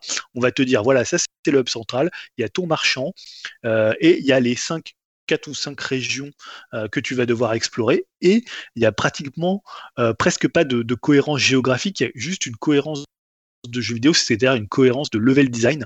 Et c'est ça qui est le plus intéressant, puisque le fameux village que vous allez traverser euh, de nombreuses fois, il va s'ouvrir au fur et à mesure. C'est pas une zone qui est très grande, mais quand vous allez revenir de vos, des différentes maisons qui composent cette région, bah, vous allez revenir dans le hub central et le village, et suivant les clés que vous aurez trouvées, vous allez pouvoir récupérer euh, bah, d'autres endroits, soit des trésors, soit d'autres armes, soit euh, débloquer des lieux. Et voilà, en termes de construction jeu vidéo, en termes de plaisir que ça donne au jeu, c'est beaucoup euh, plus intéressant que dans Resident Evil 7. hein. je parle vraiment en tant que plaisir de jeu, pas forcément la cohérence du jeu et le jeu en lui-même. C'est-à-dire Resident Evil 7, il y avait assez peu d'ennemis, il y avait quand même assez peu d'armes, euh, il y avait finalement peu de lieux à visiter. Là, c'est, bah, ils sont partis sur quelque chose de totalement différent. Donc voilà, en termes de jeu pur, en termes de game design, en termes de feeling et même de feeling de recul des armes quand vous êtes aux pompes, quand vous êtes après avec le lance-grenade, avec la mitraillette, ça fonctionne hyper bien. Donc oui, Resident Evil 8, c'est un excellent jeu vidéo. Alors après, est-ce que c'est un bon Resident Evil Ça, c'est une question souvent que bah, on peut se poser que selon votre obédience, j'ai envie de dire oui et non. Et ça va être un peu le, le problème, c'est-à-dire que bah, si vous êtes plutôt obédience euh, Resident Evil 1 et Resident Evil 7, euh, bah, ça fonctionne pas tellement parce que c'est un jeu qui a pas tellement de cohérence. C'est-à-dire que c'est un jeu, euh, autant Resident, Resident Evil 7, c'était vraiment un bloc assez uniforme à part peut-être un peu les mines de sel vers la fin qui, qui un petit peu euh, qui juraient un petit peu parmi l'ensemble. Mais on avait vraiment une cohérence à la fois scénaristique et une cohérence euh, d'univers. On était un peu dans le euh, dans, le, côté un peu massacre à la tronçonneuse dans le côté un peu gore un peu un peu violent. Et en même temps c'était assez oppressant. C'était un jeu qui était vraiment malaisant. Là vraiment ils se sont dit bon ok qu'est-ce que finalement euh, on on pourrait faire. Donc, il y a déjà, alors, on va retrouver Ethan Winter, hein, Ethan Winters qui est le personnage central depuis Resident Evil 7, qui est une sorte, euh, euh, un peu comme dans, Evil Dead, euh, était le personnage principal euh, incarné, enfin, par Bruce Campbell, c'était ce côté un peu corps qui est là pour souffrir. C'est un peu un personnage qui va se faire couper presque dix fois la main, dix fois le doigt, donc il y a un côté presque gore comme ça, un peu, un peu contre lui. C'est un peu une coquille vide dont on voit jamais le visage, hein, ce qui est très différent des autres personnages de, de Resident comme Chris, comme, comme Valentine, enfin tous les personnages iconiques, euh, voilà, qui, sont imposés par leur tête. Lui, il a pas de, il a pas de visage. Euh, donc ça, c'est assez marrant. Et en fait, c'est un Resident Evil qui essaye un peu de rattraper comme ça la mythologie de, de Resident Evil, c'est-à-dire bah, évidemment Umbrella, euh, Chris Redfield, voilà les grands noms, et en même temps qu'il fait un peu au chausse-pied. C'est ça qui est un peu dommage. Finalement, ils auraient peut-être dû, un peu comme il avait fait dans le set, où finalement Umbrella venait un peu, un peu plus tardivement. peut-être qu'ils auraient dû le faire de cette manière-là, de pas chercher à faire quelque chose qui était vraiment dans les canons de la série côté Resident pour faire plaisir aux fans et pour dire ouais c'est un Resident Evil. Aujourd'hui, je pense que maintenant tu peux partir sur totalement quelque chose de différent sans faire euh, voilà sans laisser euh, euh, des petits papiers euh, des petits papiers ou des petites notes pour dire tiens là ça parle d'Umbrella, là ça parle de ah, des virus de l'époque. Donc en termes de Resident Evil, si vous cherchez vraiment le côté euh, horreur et peur qu'il pouvait y avoir dans le premier Resident euh, et dans Resident Evil 7, même si ça reste toujours des, quand même des jeux d'action, vous allez peut-être être un peu déçu. Par contre, si vous avez aimé le côté un peu action qui a été pris par, euh, par Resident Evil 4 euh, et qui a été poussé encore plus loin dans Resident Evil 5 et encore plus loin dans Resident Evil 6, même si on n'est pas quand même à ce niveau-là, même si j'en parlerai juste après, c'est parfois c'est pas loin, bah ça peut quand même être, votre, votre tasse de thé. Et enfin, bah, la question, est-ce que ça fait peur hein, Puisque j'avais parlé il y a quelques temps euh, euh, des déclarations du producteur euh, qui disait que bah, ils essayaient de prendre en compte le retour des joueurs qui avaient été vraiment terrifiés par Resident Evil 7 et qu'essayaient ils essayaient de plus varier les moments où on a peur et les moments où on a moins peur. Et en fait, quand tu joues au jeu, tu comprends ce qu'ils ont voulu faire. C'est-à-dire, ils ont voulu faire, ils se sont dit, bah, qu'est-ce qui peut faire peur aux gens? Qu'est-ce qu'aujourd'hui le visage de l'horreur? Donc en fait, c'est vraiment 5 ou 6 salles pour 5 ou 6 ambiances différentes. C'est-à-dire tu vas avoir le côté où tu commences, c'est un peu film de la Hammer euh, dans le, le, vieux village, un peu comme l'était Resident Evil 4. Après, tu vas avoir le côté vampirique avec les, les Dimitrescu. Après, tu vas arriver à la maison Beneviento, ça va être le côté plus horreur psychologique, les effets en fait d'horreur qui sont euh, plutôt réussis et là qui vont te mettre sous pression. Et après, ça va partir dans des trucs totalement différents avec euh, un peu créature du lac. Après, ça va être le côté un peu, euh, un peu usine, presque un peu Resident Evil 5, voire Resident Evil 6. Donc il y a vraiment des ambiances très très différentes qui font que plus tu avances dans le jeu, moins c'est un jeu d'ambiance et plus en fait c'est un jeu d'action. Et c'est un peu le marqueur souvent des Resident, dès que tu commences à avoir un, lance-missile, enfin, ou là pour le coup un lance-grenade, ça va comment, complètement faire vriller le jeu dans la partie action. Et honnêtement, euh, le final, on n'est pas loin d'un Call of Duty. Euh, vraiment, je plaisante pas, il y a des scènes qui sont, il y a une scène notamment, on dirait Call of Duty, mais tu te dis qu'est-ce qu'il leur a appris? Euh, alors moi, ça m'a pas gâché le jeu, mais je comprends que dans le côté, euh, si tu cherches un jeu qui fait peur, dans le côté cohérence, tu as un pic où tu vas commencer dans le château ou dans le village et surtout dans la maison Beneviento où tu vas te dire ah ouais là c'est quand même assez flippant. Ils cherchent vraiment à explorer d'autres facettes de l'horreur comme ils avaient fait dans set, avec notamment cette vue à la première personne qui leur permet de faire pas mal de choses, notamment sur le corps de, de Ethan Winters. Mais alors après, c'est un festival, tu as beaucoup plus d'armes que, que, que, dans le set, tu as beaucoup plus d'ennemis qui sont différents, qui sont intéressants, mais pour le coup, bah, quand tu es très armé, comme dans tout ce genre de jeu, bah, la peur, elle s'envole un peu. C'est-à-dire qu'au bout d'un moment, quand tu as un lance-grenade, quand tu as une mitraillette, euh, bah, quand tu as pratiquement 100 balles, 100 euh, munitions dans ton, dans ton barillet, bah, tu plus tellement peur. Parce que moi, je me rappelle dans Resident Evil 7, parce que je l'ai fait juste avant, il y a des passages où en fait, j'avais plus de, munitions et j'étais obligé d'éviter des ennemis parce qu'ils étaient quand même assez balèzes. Là, honnêtement, je crois qu'il n'y a qu'une fois où j'ai pas tué un ennemi. Donc c'est pour vous dire que la peur, à un moment donné, bah, on s'assoit un peu dessus. Moi, c'est pas quelque chose qui me dérange parce que ce que j'aime aussi dans Resident Evil, c'est le côté vraiment horreur, horreur et action. Et euh, voilà, donc c'est un peu une sorte comme ça de pot pourri de tous les résidents qu'on a pu trouver. En termes de jeu, ça fonctionne hyper bien. Par contre, en termes de cohérence, en termes de scénario, faut vraiment pas s'attendre à grand chose. Euh, ils ont beaucoup fait la promo, puisque c'est vraiment le personnage de Lady Dimitrescu qui a, qui a, pris le pas un peu sur tous les autres. Et il y a même encore des mèmes, je revoyais hein, le fameux mème où elle a le téléphone et euh, maintenant il y a plein de montages avec ça. Mais vraiment, c'est pas un scénario qui est hyper intéressant. C'est presque ridicule parfois, un peu à la Capcom. Euh, mais les premiers l'étaient déjà. Alors c'est vraiment, si vous attendez quelque chose de, cohérent, n'y allez pas. Si vous attendez un Resident Evil qui fait peur, n'y allez pas forcément. Par contre, si vous attendez un excellent jeu d'action et quand même un bon résident dans la tradition du 4, moi, j'ai pas du tout été déçu et je l'ai même peut-être préféré au 7 dans le plaisir de jeu qu'il procure. Ouais, Jérémy? Quel parcours quand même n'empêche euh, Capcom parce que mine de rien on a beau critiquer on critique souvent les Resident Evil et tout en 25 ans quand même les mecs encore une fois on disait oser ou pas ils, sont, ils ont tout fait quand même avec leur jeu, hein, parce que tu pars de, de l'horreur, euh, parce que même le, le 6 qui été complètement décrit, etc., alors oui, il est... Mais on peut pas leur reprocher encore une fois d'avoir tout mis dans leur jeu, quoi, parce qu'il y avait tellement de choses, ça, c'était, ça a débordé, quoi, ça dégueulait même de, de bon, de, de mauvais du coup. Mais enfin moi je suis, étonné de la des directions et du culot qu'ils ont à toujours euh, bah quand même à chaque pratiquement euh, à partir du mais même dans le 3 j'ai envie de dire quand euh, avec ce avec, ce personnage qui revenait euh, récurrent là le Nemesis c'était déjà hyper original mine de rien. Le 4 qui change complètement le 5 ou en Afrique alors ça a apporté un petit peu des petits soucis etc après même des gros enfin voilà mais je veux dire les gars on peut pas dire qu'à chaque fois ils essayent pas pour le meilleur comme pour le pire mais on peut pas dire que cette franchise ils essayent pas de faire des choses et ils essayent pas de faire avancer le schmilblick parce que là finalement c'est vrai comme tu dis c'est un pot pourri de tout ça parce qu'on on retrouve du, de tout, du set, du, du et, euh, et je suis curieux, est-ce qu'ils vont continuer à faire comme ça? Enfin, euh, alors oui, c'est nanardesque les scénarios euh, et tout, mais, mais en attendant, c'est une franchise qui a 25 ans et il n'y a pas non plus. Alors attention, hein, je ne parle pas des Mario, des Zelda, etc. Mais il n'y a pas beaucoup de franchises comme celle-ci qui peuvent, enfin, qui, qui, ont fait, je trouve, qui ont été aussi culottées dans ce qu'ils font, quoi. Enfin, je trouve ça marrant, quoi.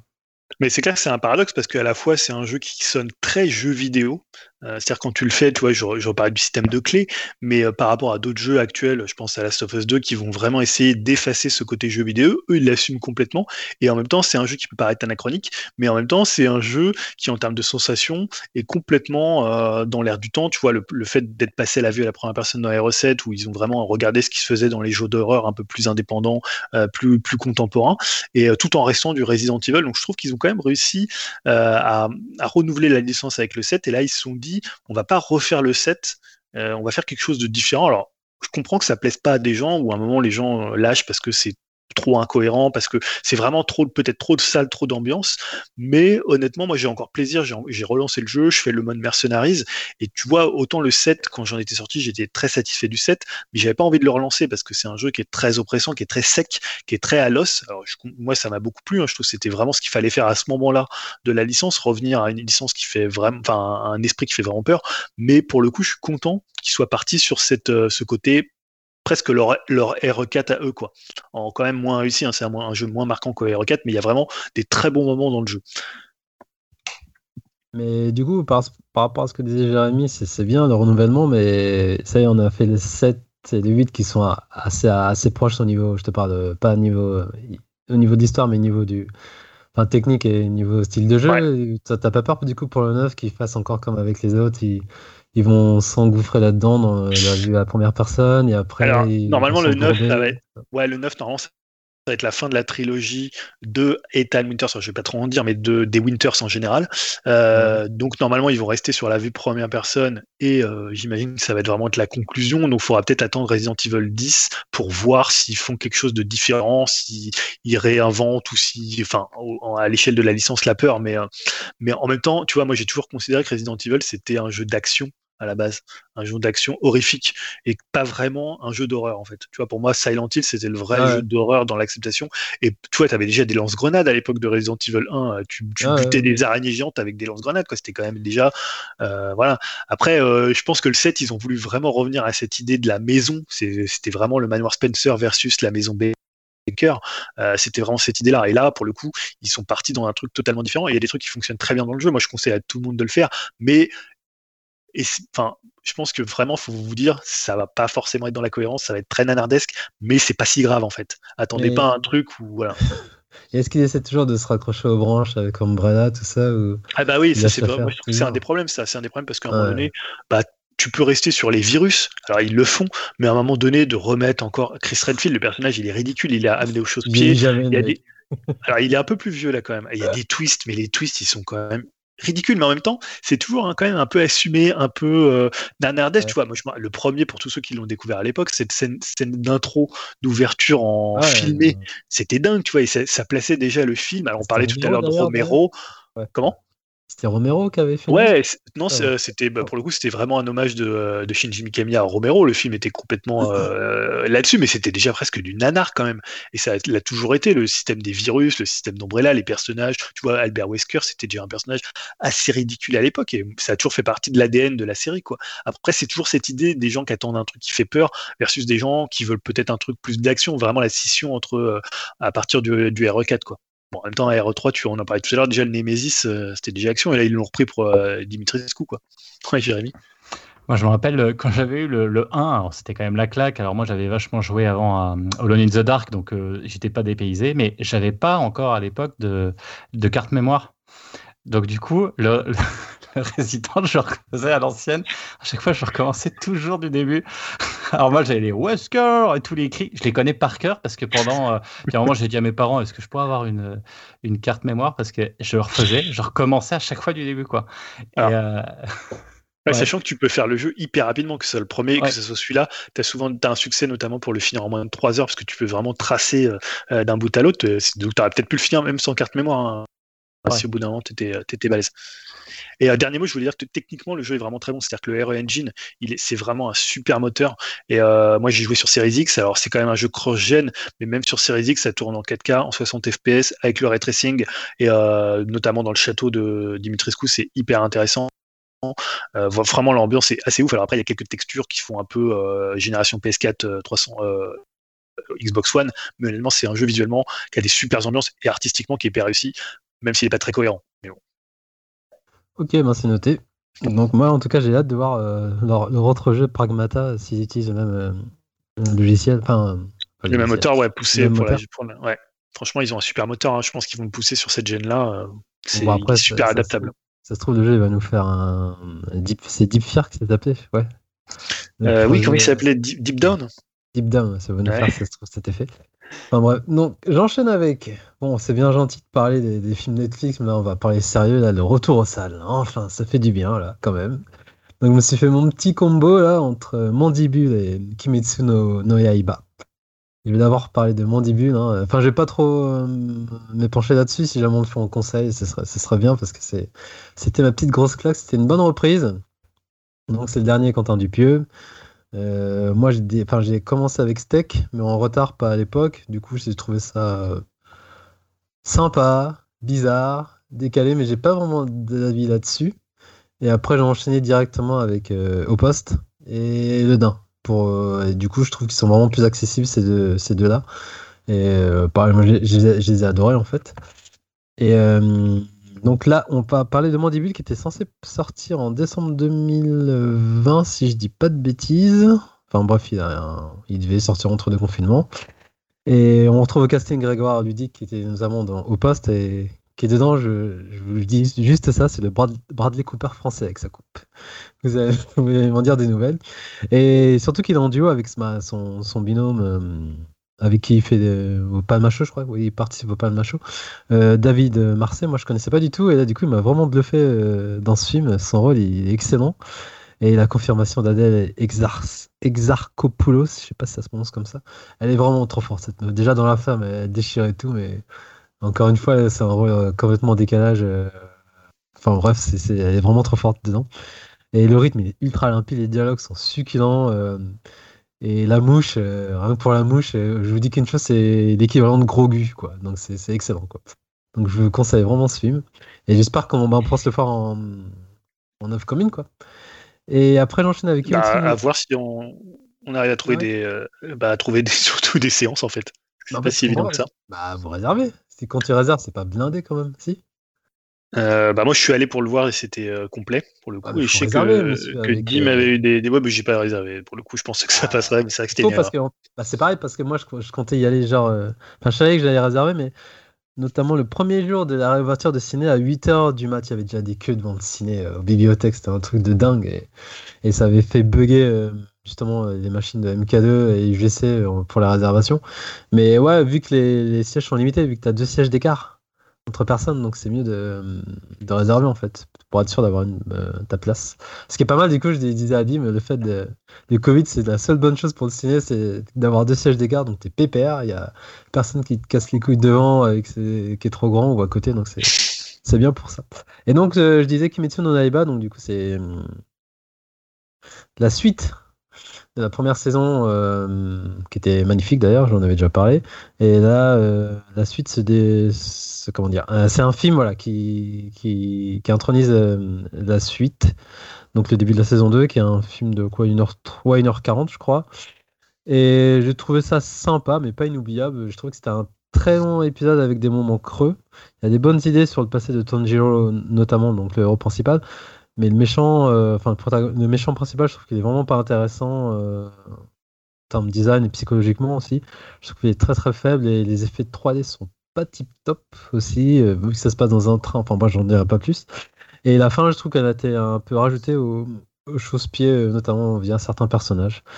Mais par contre, techniquement, euh, Ufotable, je sais pas, Ufotable, le, bah, le studio, euh, le studio qui, qui, qui fait l'anime est, est balèze. Techniquement, je trouve que c'est dingue. C'est, je trouve que c'est un des meilleurs euh, studios d'anime. Je sais pas ce que tu en as pensé, Dim. Ouais. Euh, bah moi j'ai bien aimé, euh, mais surtout on va dire euh, c'était le plaisir de, voir la suite d'une série que j'aime bien au cinéma et on va dire de voir un épisode euh, géant sur, sur grand écran. Mais j'étais le voir avec un ami et en sortant de la salle on s'est dit bah c'était très cool, mais qu'on avait on n'avait pas retrouvé une plus-value cinéma. C'est-à-dire que c'était vraiment techniquement la même chose que, que ce qu'on pouvait voir à la télé sur, sur Wakanim. Donc, euh, ouais, ouais, très bien, mais vraiment, je retiens plus le plaisir hum, d'avoir vu un épisode géant d'une série euh, au, au ciné. Je crois que c'est la première fois que ça m'arrive, euh, ce type d'expérience, parce que généralement, euh, euh, tout ce qui est manga, c'est plus des histoires à part et euh, pas vraiment canonique, alors que là, c'est vraiment la suite directe et qui fera le, pont avec la saison 2. Donc, euh, c'est voilà, quand on est fan, on va dire, on se sent un peu obligé d'aller le voir au ciné. Mais euh, voilà, il n'y a pas de, de, plus, de vraie plus-value euh, film. Ça reste une série euh, comme si on avait mis euh, six épisodes euh, bout à bout pour en, faire un long métrage, quoi. Et si je peux juste rajouter sur le retour de la, de la salle, euh, moi j'étais voir aussi euh, Adieu les cons et j'ai trouvé ça vraiment super cool. Euh, Albert Dupontel, je trouve que c'est vraiment aussi un réalisateur français euh, super intéressant où ça mélangeait vraiment euh, comédie et émotion bah, avec des acteurs au top. Euh, Virginie Efira, elle était vraiment euh, magnifique dans ce film. Dupontel, bah, c'est Dupontel, il est toujours au top aussi. Et bon, je pense que c'est quand même un, très grand succès. Je pense que beaucoup l'ont vu, mais si vous l'avez pas encore vu, n'hésitez pas, allez-y. Quoi. C'est vraiment très très bien. Euh, ouais, désolé, c'est du technique. Ouais, vas-y, Jérémy. Moi aussi, j'ai été au cinéma, j'ai été voir Stardog et Turbo 4. Je ne vous le conseille pas. Ah bon qu'il y avait Tom et Voilà. Jerry, non Eh ben, c'était soit ça, soit Tom et Jerry. Donc, euh, entre la peste et le choléra, bah, j'ai pris la peste. C'est la même chose, hein, c'est un chat. euh, ah non, l'autre, c'est un. Ouais, bah, finalement, retourner au cinéma pour ça. Mais bon, c'est, c'est comme ça. L'esclavage paternel, on est obligé. Il faut. voilà. Donc, euh, les bons films, ça sera quand ils seront adolescents. Oh merde, sans la détresse. Au secours Est-ce qu'ils ont été contentés Ah, ils ont kiffé. Alors, eux, ils ont kiffé. Moi, j'ai fait des petits des micro-siestes. Mais puis il faisait froid, puis le son était pourri. Franchement, ça aurait été mieux à la maison. Mais c'était bien de retrouver le cinéma quand même. Et j'ai hâte d'aller voir des vrais films maintenant. Euh, voilà, là, ça y est. C'était leur Ça- tour, maintenant c'est nous. C'est l'essentiel. Et ouais, juste un truc, Dim, j'ai pas entendu la fin. Du coup, tu disais quoi pour euh, Kimetsu au final? T'avais trouvé ça comment? Désolé, souci technique. Non, j'ai trouvé ça bien, mais que j'ai pas vu de plus-value par rapport euh, à ce que je pouvais voir sur Wakanim. C'est-à-dire, euh, techniquement, ça faisait, euh, bah, ça faisait très télévision, quoi. J'avais l'impression d'avoir vu des euh, six épisodes mis bout à bout pour en faire un film. Et euh, donc euh, voilà, j'ai bien aimé, mais un petit peu déçu euh, sur le côté technique. Après, voilà, c'était quand même aussi le, plaisir de voir un épisode géant d'une série qu'on suit et, et pour une fois que c'était pas un truc, on va dire, un OAV avec une histoire qui n'a rien à voir et que ça restait canonique. Donc ça, c'est plutôt bien. Et voilà, j'ai pas vu, on va dire, de vraie différence entre euh, ce film et les épisodes euh, qui sont diffusés pour la télé. Ah ouais, t'étais déçu techniquement, toi. Enfin, tu trouves que c'est pas au niveau d'un film? Bon, Pourtant, déjà que la série, elle envoie du lourd, en fait, euh, c'est peut-être ça aussi. Vraiment du lourd, mais euh, voilà, ça pas, j'ai pas vu un, un, un cran qualitatif au-dessus par rapport euh, à l'objet film. quoi. Ouais, en tout cas, ça sera toujours mieux que DBZ Super Broly. Enfin bref, on enchaîne. Juste pour te troller, voyons. Et euh, oui, donc du coup, on enchaîne avec. euh, Bah, toi, Julien, t'as pas eu d'expérience au cinéma alors, du coup? Ben non, je ne suis pas retourné au cinéma, je suis retourné devant le cinéma. J'ai pas pu voir de film. Mais je pense que ça sera pour bientôt. Peut-être en neuf communes, on va choisir un film et il y a des trucs quand même qui vont sortir. Et pour le coup, moi j'ai vu des séries, donc je vais vous parler d'une série euh, qui s'appelle Mar of Eastone, hein, qui est actuellement en cours de diffusion. euh, donc c'est une série HBO qui est donc en, cours de diffusion sur euh, sur comment? Sur OCS. Donc c'est une mini-série qui a été créée par Brad Inglesby. Donc c'est avec Kent Winslet. Je précise parce qu'elle a un rôle important. Elle est également productrice. hein. c'est un peu la mode d'ailleurs des comme ça de ces grandes actrices. Un peu, je crois que Julia Roberts l'était pour Homecoming et et euh, comment euh, Nicole Kidman euh, l'était pour Little Big Lies. Alors rapidement, le, pitch en fait est dans le titre Mar of Stone puisque c'est le personnage qui est joué par Kate Winslet qui s'appelle Mar, est en fait une, policière, une déte- détective, policière d'ailleurs, qui enquête dans une petite ville sur les dis- de, de, de jeunes filles et notamment euh, ce qui ouvre la série le meurtre euh, d'une jeune fille. Donc pour le coup, on retrouve le, le corps et ça a été euh, le personnage de Kate Winslet, donc Mar, une sorte de célébrité de la ville puisqu'elle a des années auparavant marqué au buzzer un panier hyper important à l'échelle locale de la ville, hein, pas à l'échelle du basket ou à l'échelle de l'Amérique, mais à l'échelle de local. Donc c'est une petite célébrité comme ça, qui a pas mal de problèmes personnels, qui a sombré un petit peu dans, alors un petit peu dans la dépression, même si elle le combat par une sorte de, comme ça de un peu de, de, de mauvais esprit, mais elle a, elle, elle s'est séparée de son, son compagnon, elle a perdu son fils, voilà, il lui est arrivé pas mal de galères, donc c'est un personnage quand même assez abîmé, assez brisé. Et donc ça c'est un peu le, le point central de, de, la série, mais l'autre point central c'est la ville donc de Easton, hein, qui est une petite ville comme ça avec euh, une communauté où tout le monde où tout le monde se connaît, où tout le monde euh, sait ce que fait son voisin, un peu comme il pouvait y avoir dans les communautés, un peu comme dans Twin Peaks, où finalement toutes ces histoires de meurtre, elles avaient un impact sur tous les euh, sur tous les presque tous les habitants de la ville, et tu avais l'impression qu'il pouvait se cacher un secret derrière euh, derrière cette cette porte. Et en fait la série c'est ça, c'est à la fois une étude de personnages, puisque vraiment je vais le dire, mais Kate Winslet, je pense qu'elle va rafler tous les prix, à mon avis, lors des, remises de, de, de séries en début 2022, parce qu'elle fait vraiment une performance énorme. Euh, tu vois, souvent on dit, voilà, on parle des grands acteurs comme ça, genre De Niro qui a pris 20 kilos pour un rôle. Là, elle est euh, un, assez enlaidie. Euh, voilà, elle est là à bouffer n'importe quoi, à picoler. Euh, elle est complètement hallucinante et en même temps, elle fait jamais sombrer ce personnage dans quelque chose de vulgaire. Elle en fait toujours quelque chose de, touchant. Euh, euh, d'attachant. Vraiment, c'est vraiment un super personnage. Je pense c'est un des meilleurs personnages que j'en ai vu, dans une série et ça, tient vraiment à elle.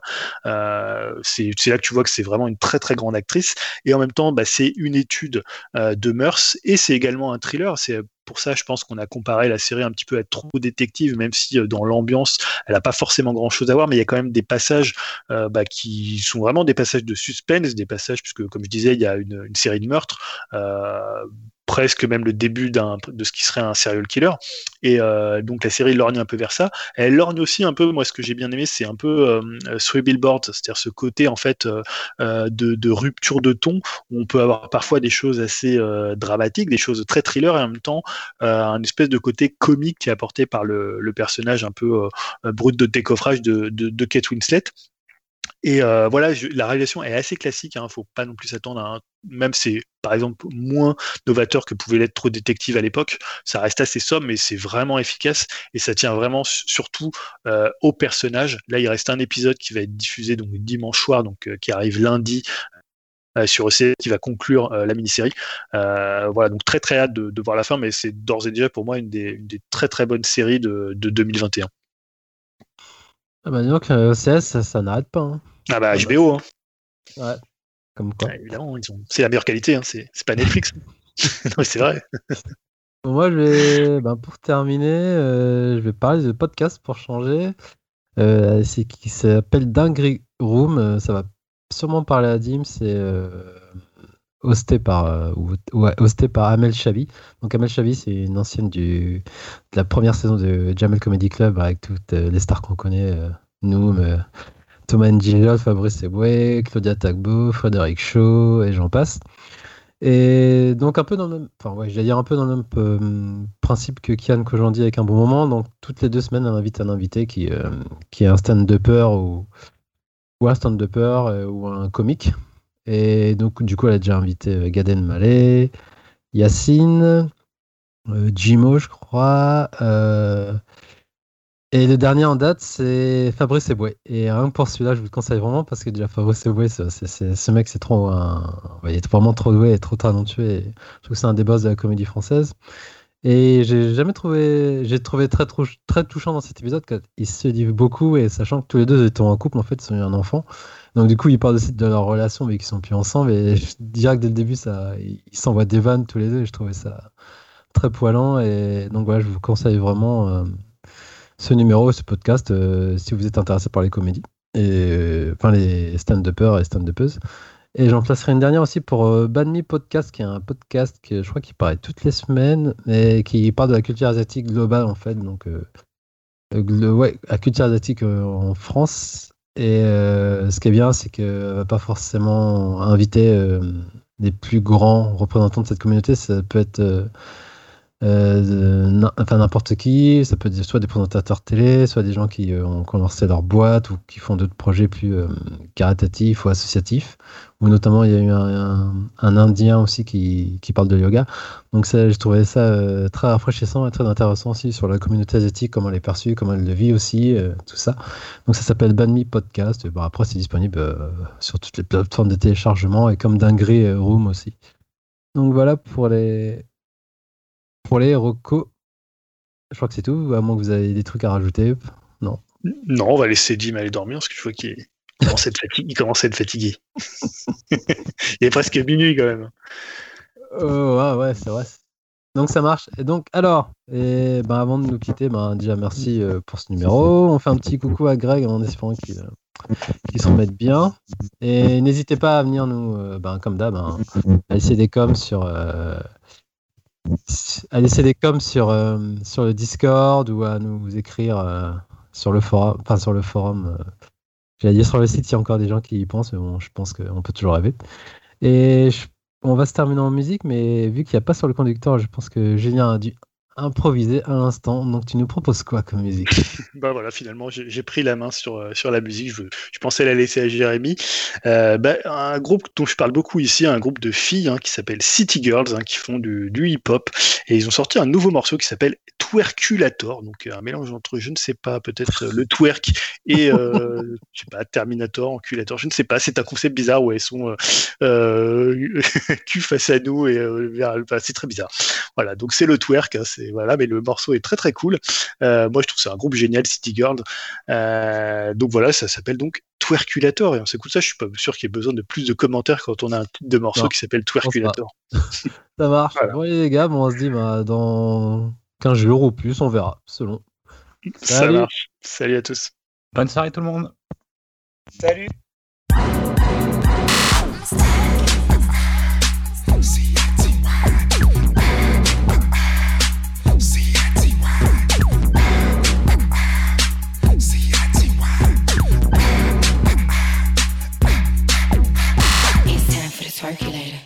It's time for the circulator. I'ma shake what my mama gave me. I'ma shake my money maker. It's time for the circulator. It's time for the circulator. It's time for the circulator. It's time for the circulator. JT, I'm fly with it.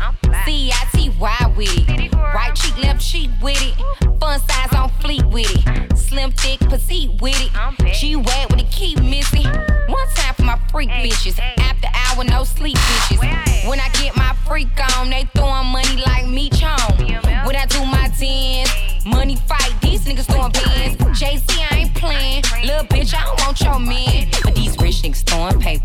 Now it's time for the circulator. It's time for the circulator.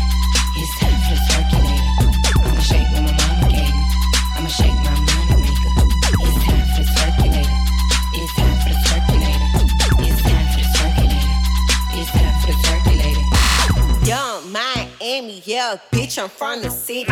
I'm litty, diamonds, trippy, eat my pussy, that's a quickie. I'm twerking, pussy popping like a Cuban bitch at Tootsie. I'm a city girl, y'all bitches, it's some hoochie. Don't stop, pop that, pop that pussy on some loop shit. Fuck all of that cute shit. Break it down for that loop, bitch. Uh, twerk, percolate. That paper straight, I'ma percolate. And the after hours, we workulate. Bad bitches on the paper chase. It's time for twerkulate. For. I'ma shake my mama game. I'ma shake my mama.